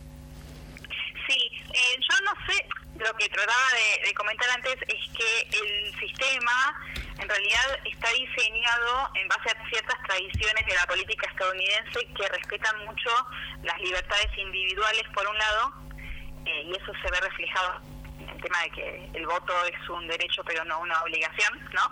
Mm. Y por otro lado, también se ve reflejado en la autonomía que tienen cada uno de los estados que conforman los Estados Unidos para decidir la manera en que se llevan a cabo las elecciones, aunque sean elecciones nacionales, como en este caso, eh, el sistema electoral lo regula cada estado por separado, entonces la existencia o no de boleta electrónica, boleta única, boleta múltiple, etcétera, eh, tiene que ver con eh, con esto, con mantener la, la, autonomía y la no sé, no la independencia, pero la autonomía de los estados. Como resultado, el sistema resulta muy complejo eh, de entender para, digamos, el votante o el, el ciudadano promedio, que muchas veces eh, se ve mm, no forzado, pero efectivamente el sistema lo desalienta claro, involucrarse, ¿no? Eh, de todas maneras, en los últimos 20 años eh, a través incluso de, leyes específicas al respecto, se ha incentivado, tanto desde el gobierno federal como desde cada uno de los estados, la participación. Eh, se registra un número creciente de personas que van a votar, si se quiere. Digamos, hay una curva creciente, pero no deja de rondar en el 50 y pico, 60% por, por ahora de los de los electores totales potenciales, con lo cual eh, sí, tiene limitaciones. Eh, tiene, es todo un debate filosófico, ¿no? Si el, si el voto debería ser un derecho o una obligación, nosotros que no lo tuvimos durante muchos años, eh, lo, todas las críticas que podemos hacer quizás lo tomamos de otra manera. Sí, sí. El, hecho de, estar obligados a votar lo tomamos como un deber cívico, ¿no? Sí, vos como, por ahí como especialista no podés eh, eh, omitir poner una opinión tan propia. Yo no tengo ningún problema en omitirla y lo voy a decir.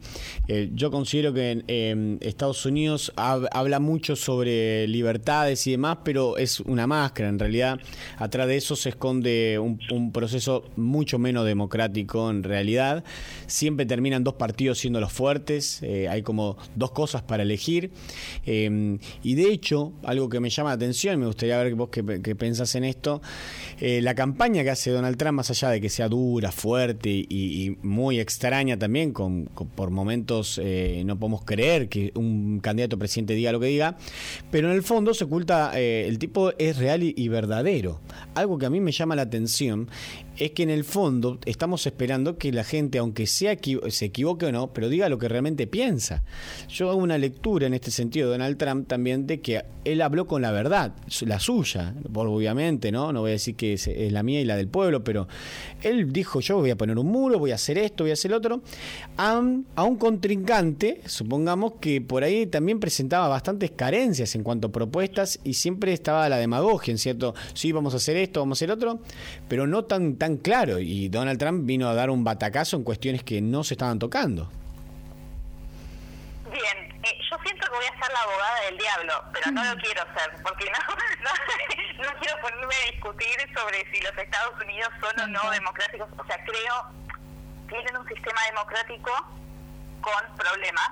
Eh, un sistema en el que por otro lado nosotros nos basamos mucho, digo, nuestra Sí, nuestra constitución. Toma tantos elementos de, de la Constitución de los Estados Unidos como como de las constituciones europeas, pero más está, está basada más en los Estados Unidos que, que en Europa y tiene eh, elementos súper interesantes como este tema del sistema de pesos y contrapesos, pero definitivamente está hecho con en base a un modelo de sociedad que no es el modelo quizás que tiene actualmente los Estados Unidos. Es, es otro tipo de, composición social, son otro tipo de demandas, pero a la vez eh, sabemos muy bien que plasmar en un texto constitucional los cambios sociales es un, un proceso que lleva muchísimo tiempo y en el caso de los Estados Unidos es muy dificultoso.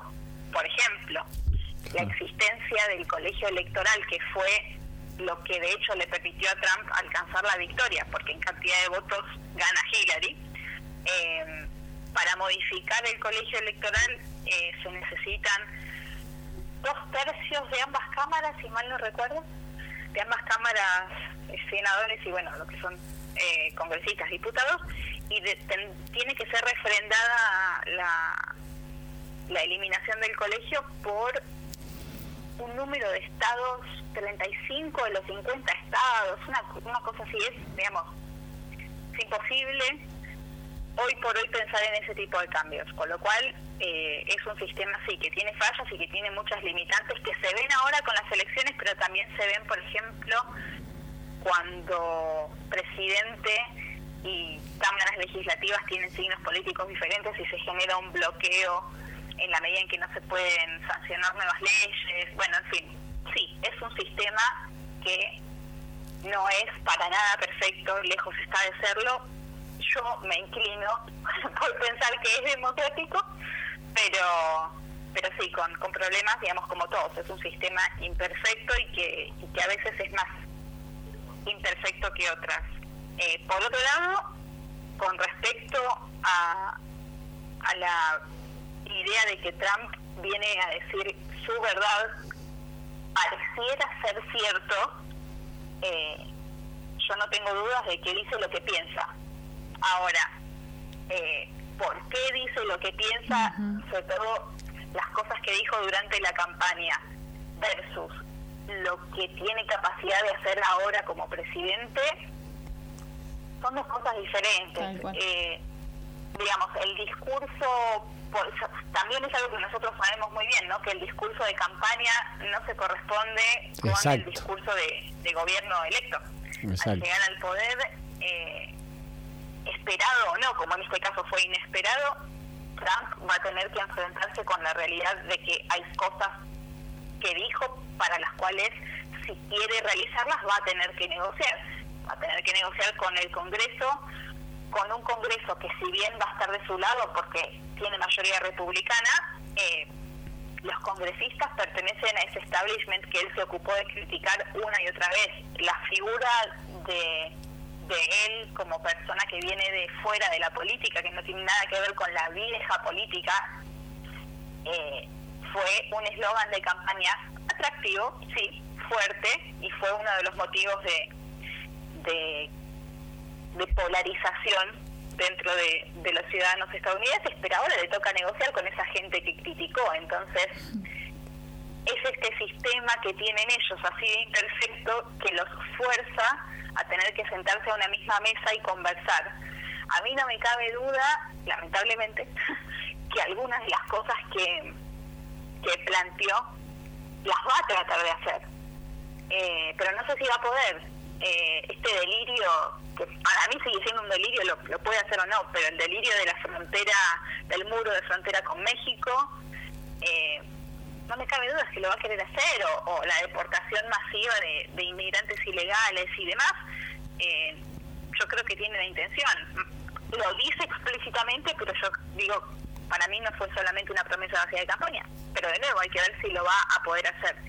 Y después hay otras cosas un poco más controversiales, como el tema de, del sistema de salud, eh, que quiere desmantelar proyecto de seguro de salud que se aprobó durante la administración de Obama, que hoy en día brinda cobertura a unas 20 millones de personas que antes no estaban en condiciones de tener un seguro de salud. No es tan sencillo retroceder en términos de conquistas sociales y esto para los Estados Unidos fue una conquista social para sectores que no podían acceder al sistema de salud público por no poseer los medios eh, monetarios no es algo que vaya a ser tan fácil eh, de un día para el otro. De hecho, eh, eh, perdóname Mary, eh, le adjudican también un poco la, que perdió Hillary porque la apoyaba Obama, también que el, el, el, sistema que ellos implantaron terminó siendo bastante negociado con las empresas de salud, porque lo que él pudo lograr era muy poquito de lo que realmente quería hacer con el Obamacare. Sin duda, sin duda. Entonces también le adjudicaron que, mm, que, tocó el bolsillo de la clase media, obviamente la de la alta, para el Obamacare, tuvo que cubrir muy pocos, muy pocos medicamentos, en sí también tiene que pagar. Es como que se pudo llegar a medias, porque bueno, esto fue un tema que a mí también me interesó, porque eh, no nos olvidemos, no tienen salud pública ellos. Eh, y, y, le costó también mucho a Obama, quedó muy mal varios sectores sociales y esto se lo adjudicaron también a, Hillary como eh, que le pesó bastante dentro de su campaña.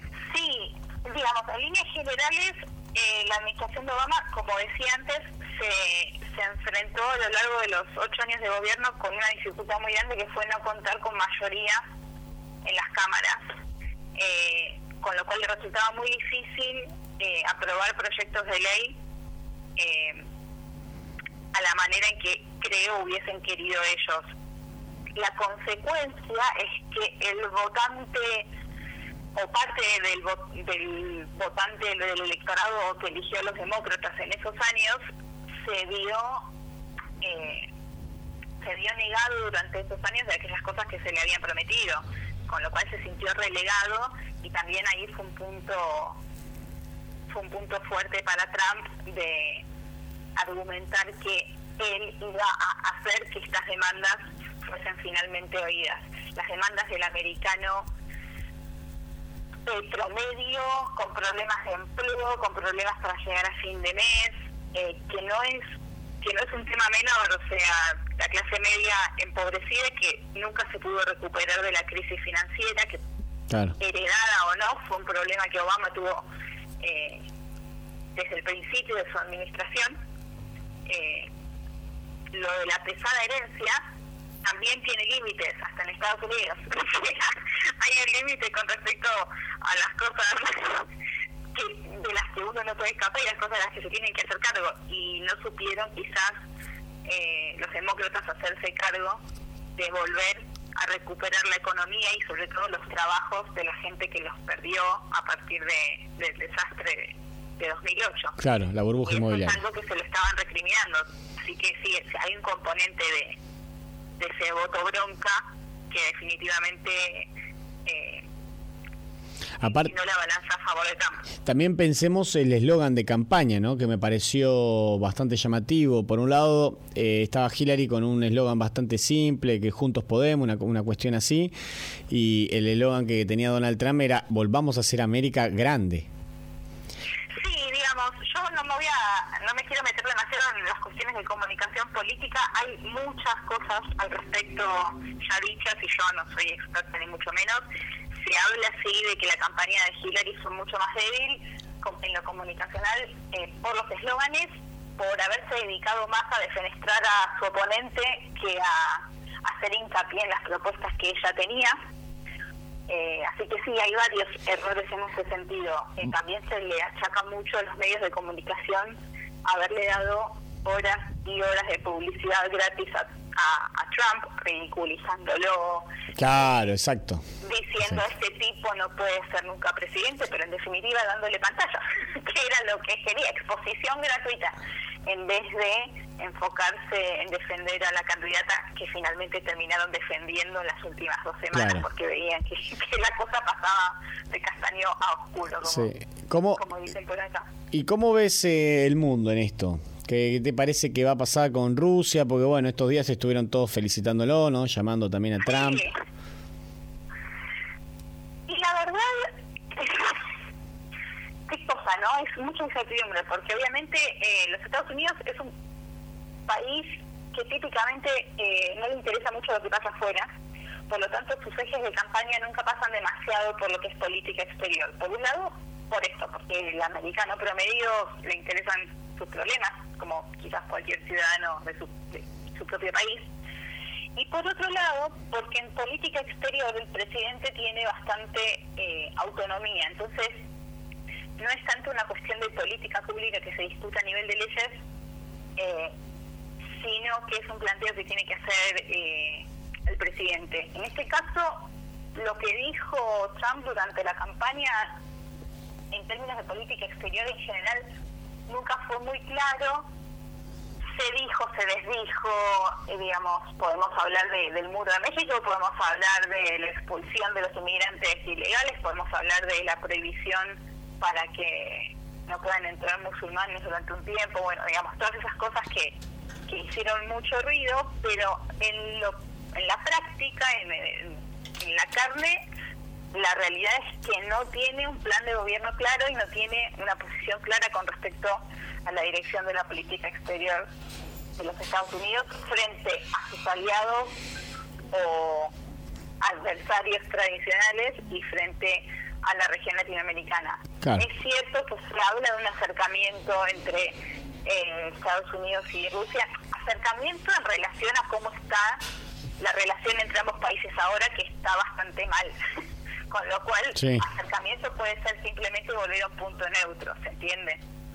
Sí, sí, sí, totalmente. Aparte, eh, por un lado da un poco de sorpresa y por otro lado expectativa, ¿no? Porque, bueno, como decís vos, no tiene un plan, eh, se va a tener que sentar a hablar, la, es muy, está en tensión la relación con Rusia, China, Norcorea, eh, hicieron unos movimientos hace poco en, en Surcorea.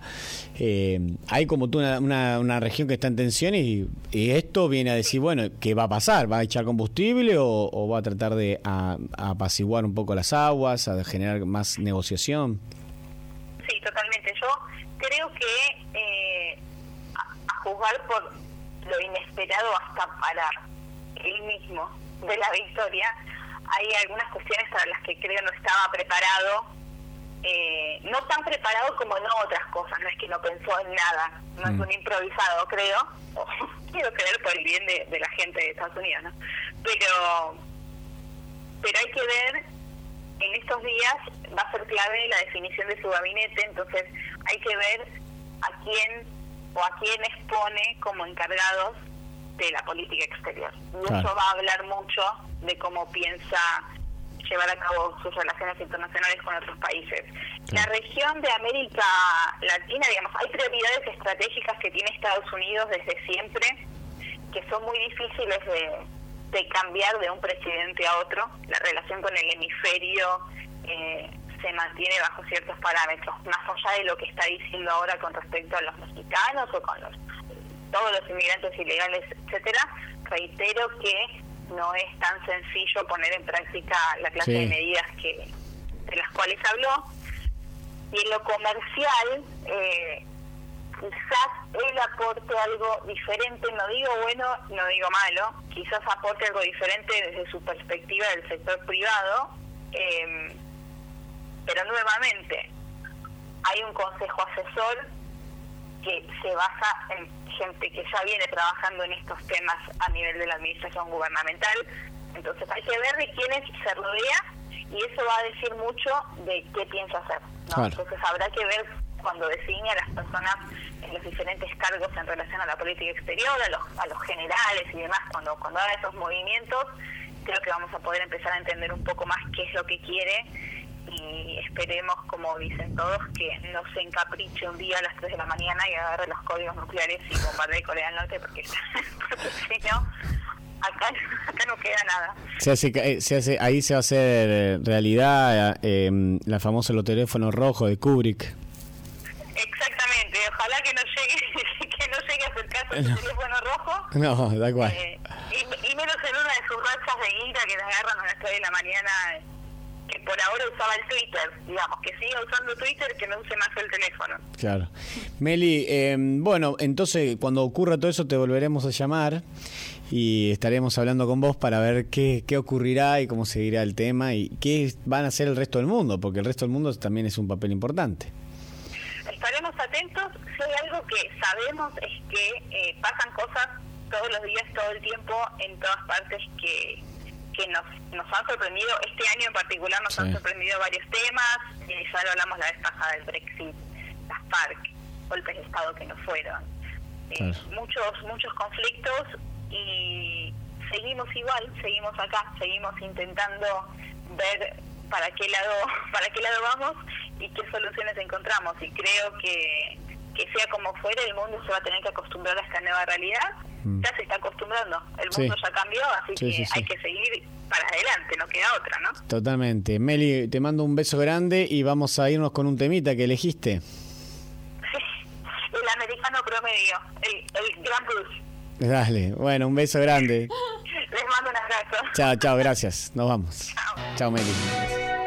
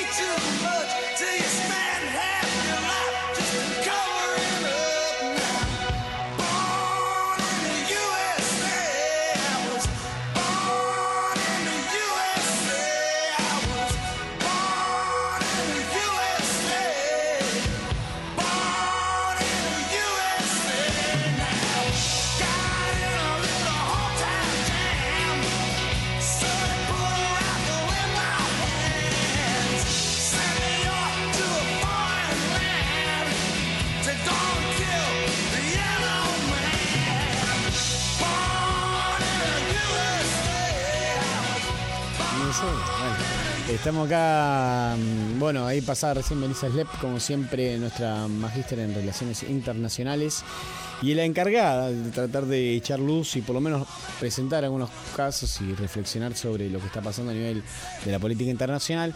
Y este es el momento de estar con, bueno, toda la agrupación de Pamparte está presente acá, podría decir. Faltaría el turco, David Isber, para comentar un poco sobre el Festival de Artes que vamos a estar realizando este fin de semana, 19 y 20. Así que está David Pereira, Pablo Gioco, Francisco Daverio y Agustina Deso. Buenas noches a todos. Buenas noches, Andrés. Bueno, eh, ¿cómo viene? ¿Qué vamos a contarles un poco a la gente? Estaría bueno que le, que le invitemos y por otro lado que digamos qué va a haber, porque la grilla se está haciendo esperar un poquito, ¿no? Este año. Sí. Sí. Ahí estamos en eso, eh, ya cerrándola hoy la, la subimos, la volcamos a, las redes para y se la comunicamos a los artistas. Posiblemente haya algún pequeño reajuste, siempre eso a último momento sucede. Pero bueno, estuvimos esta semana, digamos, interviniendo el lugar, ya va tomando forma, haciendo este, publicidad. Y, y bueno, y desde ya invitar a, a toda la gente, a la comunidad de Giles, de alrededores, de cualquier parte que, que venga a participar, eh, sobre todo a, a transitar este, este próximo fin de semana, eh, sábado 19 y domingo 20 de noviembre, donde se va a desarrollar la cuarta edición del Festival In- Interdisciplinario digamos, de Artes. Eh, se llama Arte en el Club esta vez y va a ser en el Club Victoria. Eh, y bueno, va a haber de todo, absolutamente de todo. Sí, ahí, esta vez, bueno, se reforzó la idea de talleres. Eh, eh, bueno, música, por supuesto, siempre tiene gran presencia. eh, la muestra de artes visuales. Y empieza de temprano, el sábado desde las 11 de la mañana en puntual, arranca, abrimos las puertas. Y ahí seguido está el primer taller de Luchi Campisi que va a dar de Tai Chi. Y así va, tenemos biodanza. La feria, va a estar la feria ya de artesanos. Sí, sí. Eh, hay feria de artesanos.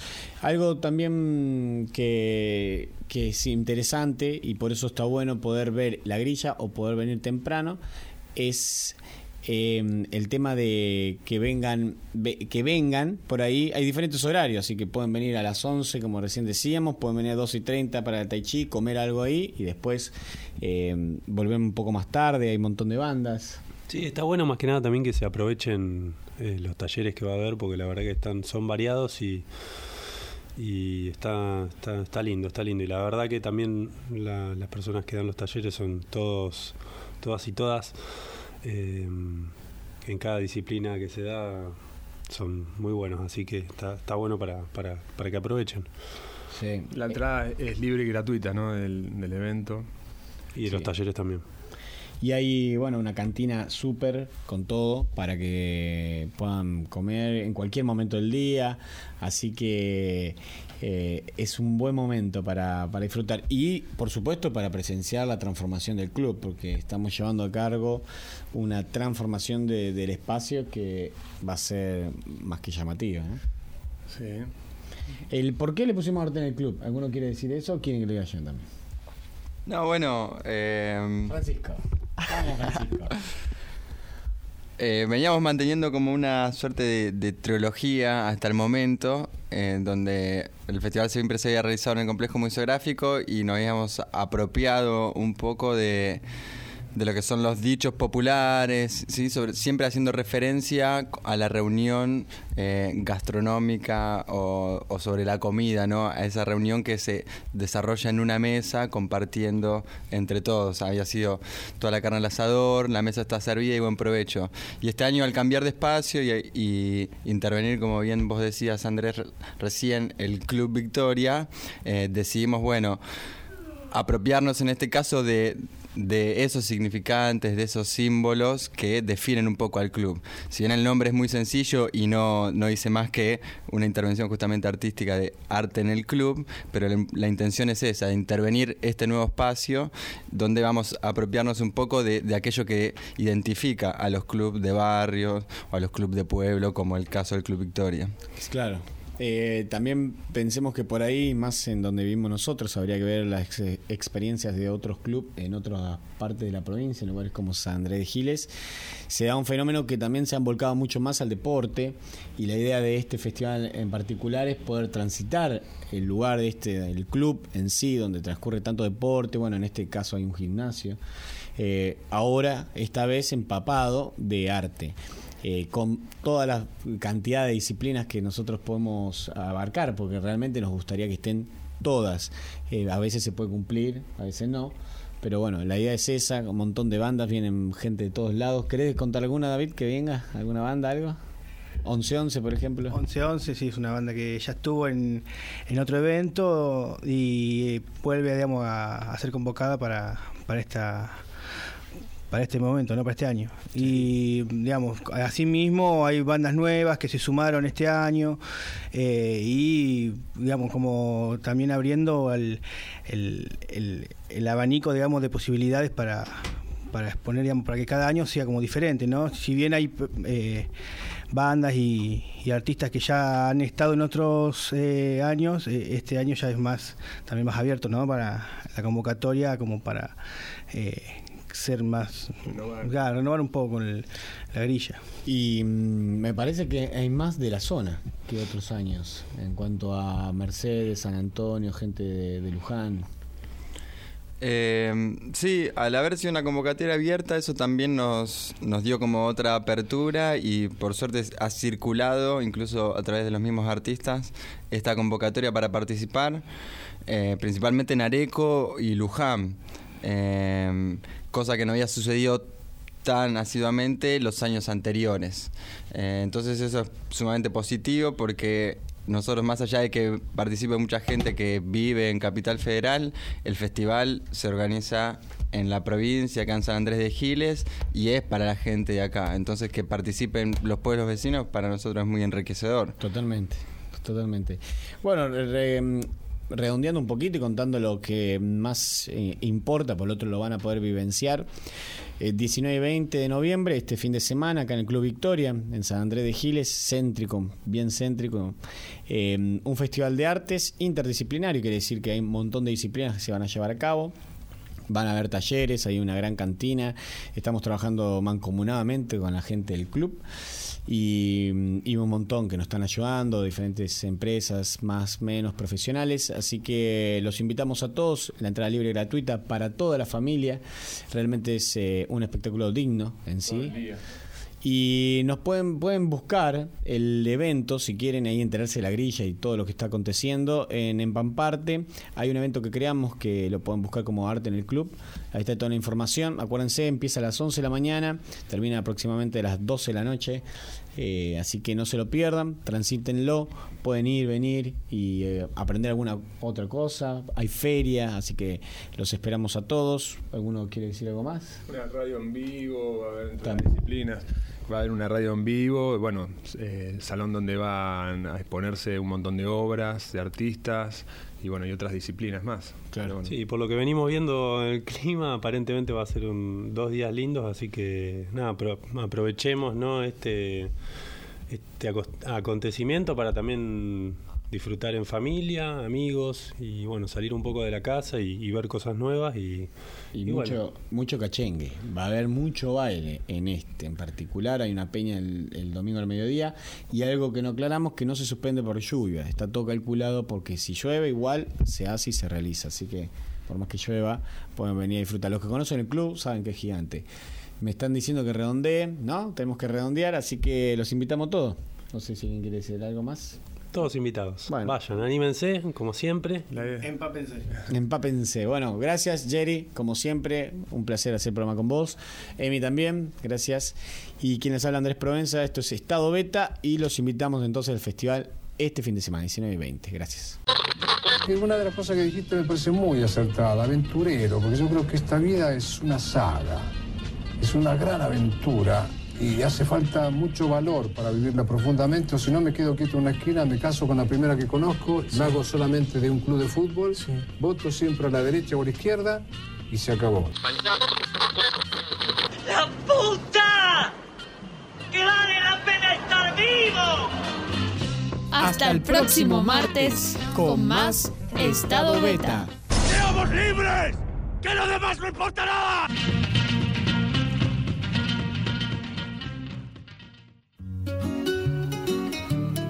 Este programa fue posible gracias a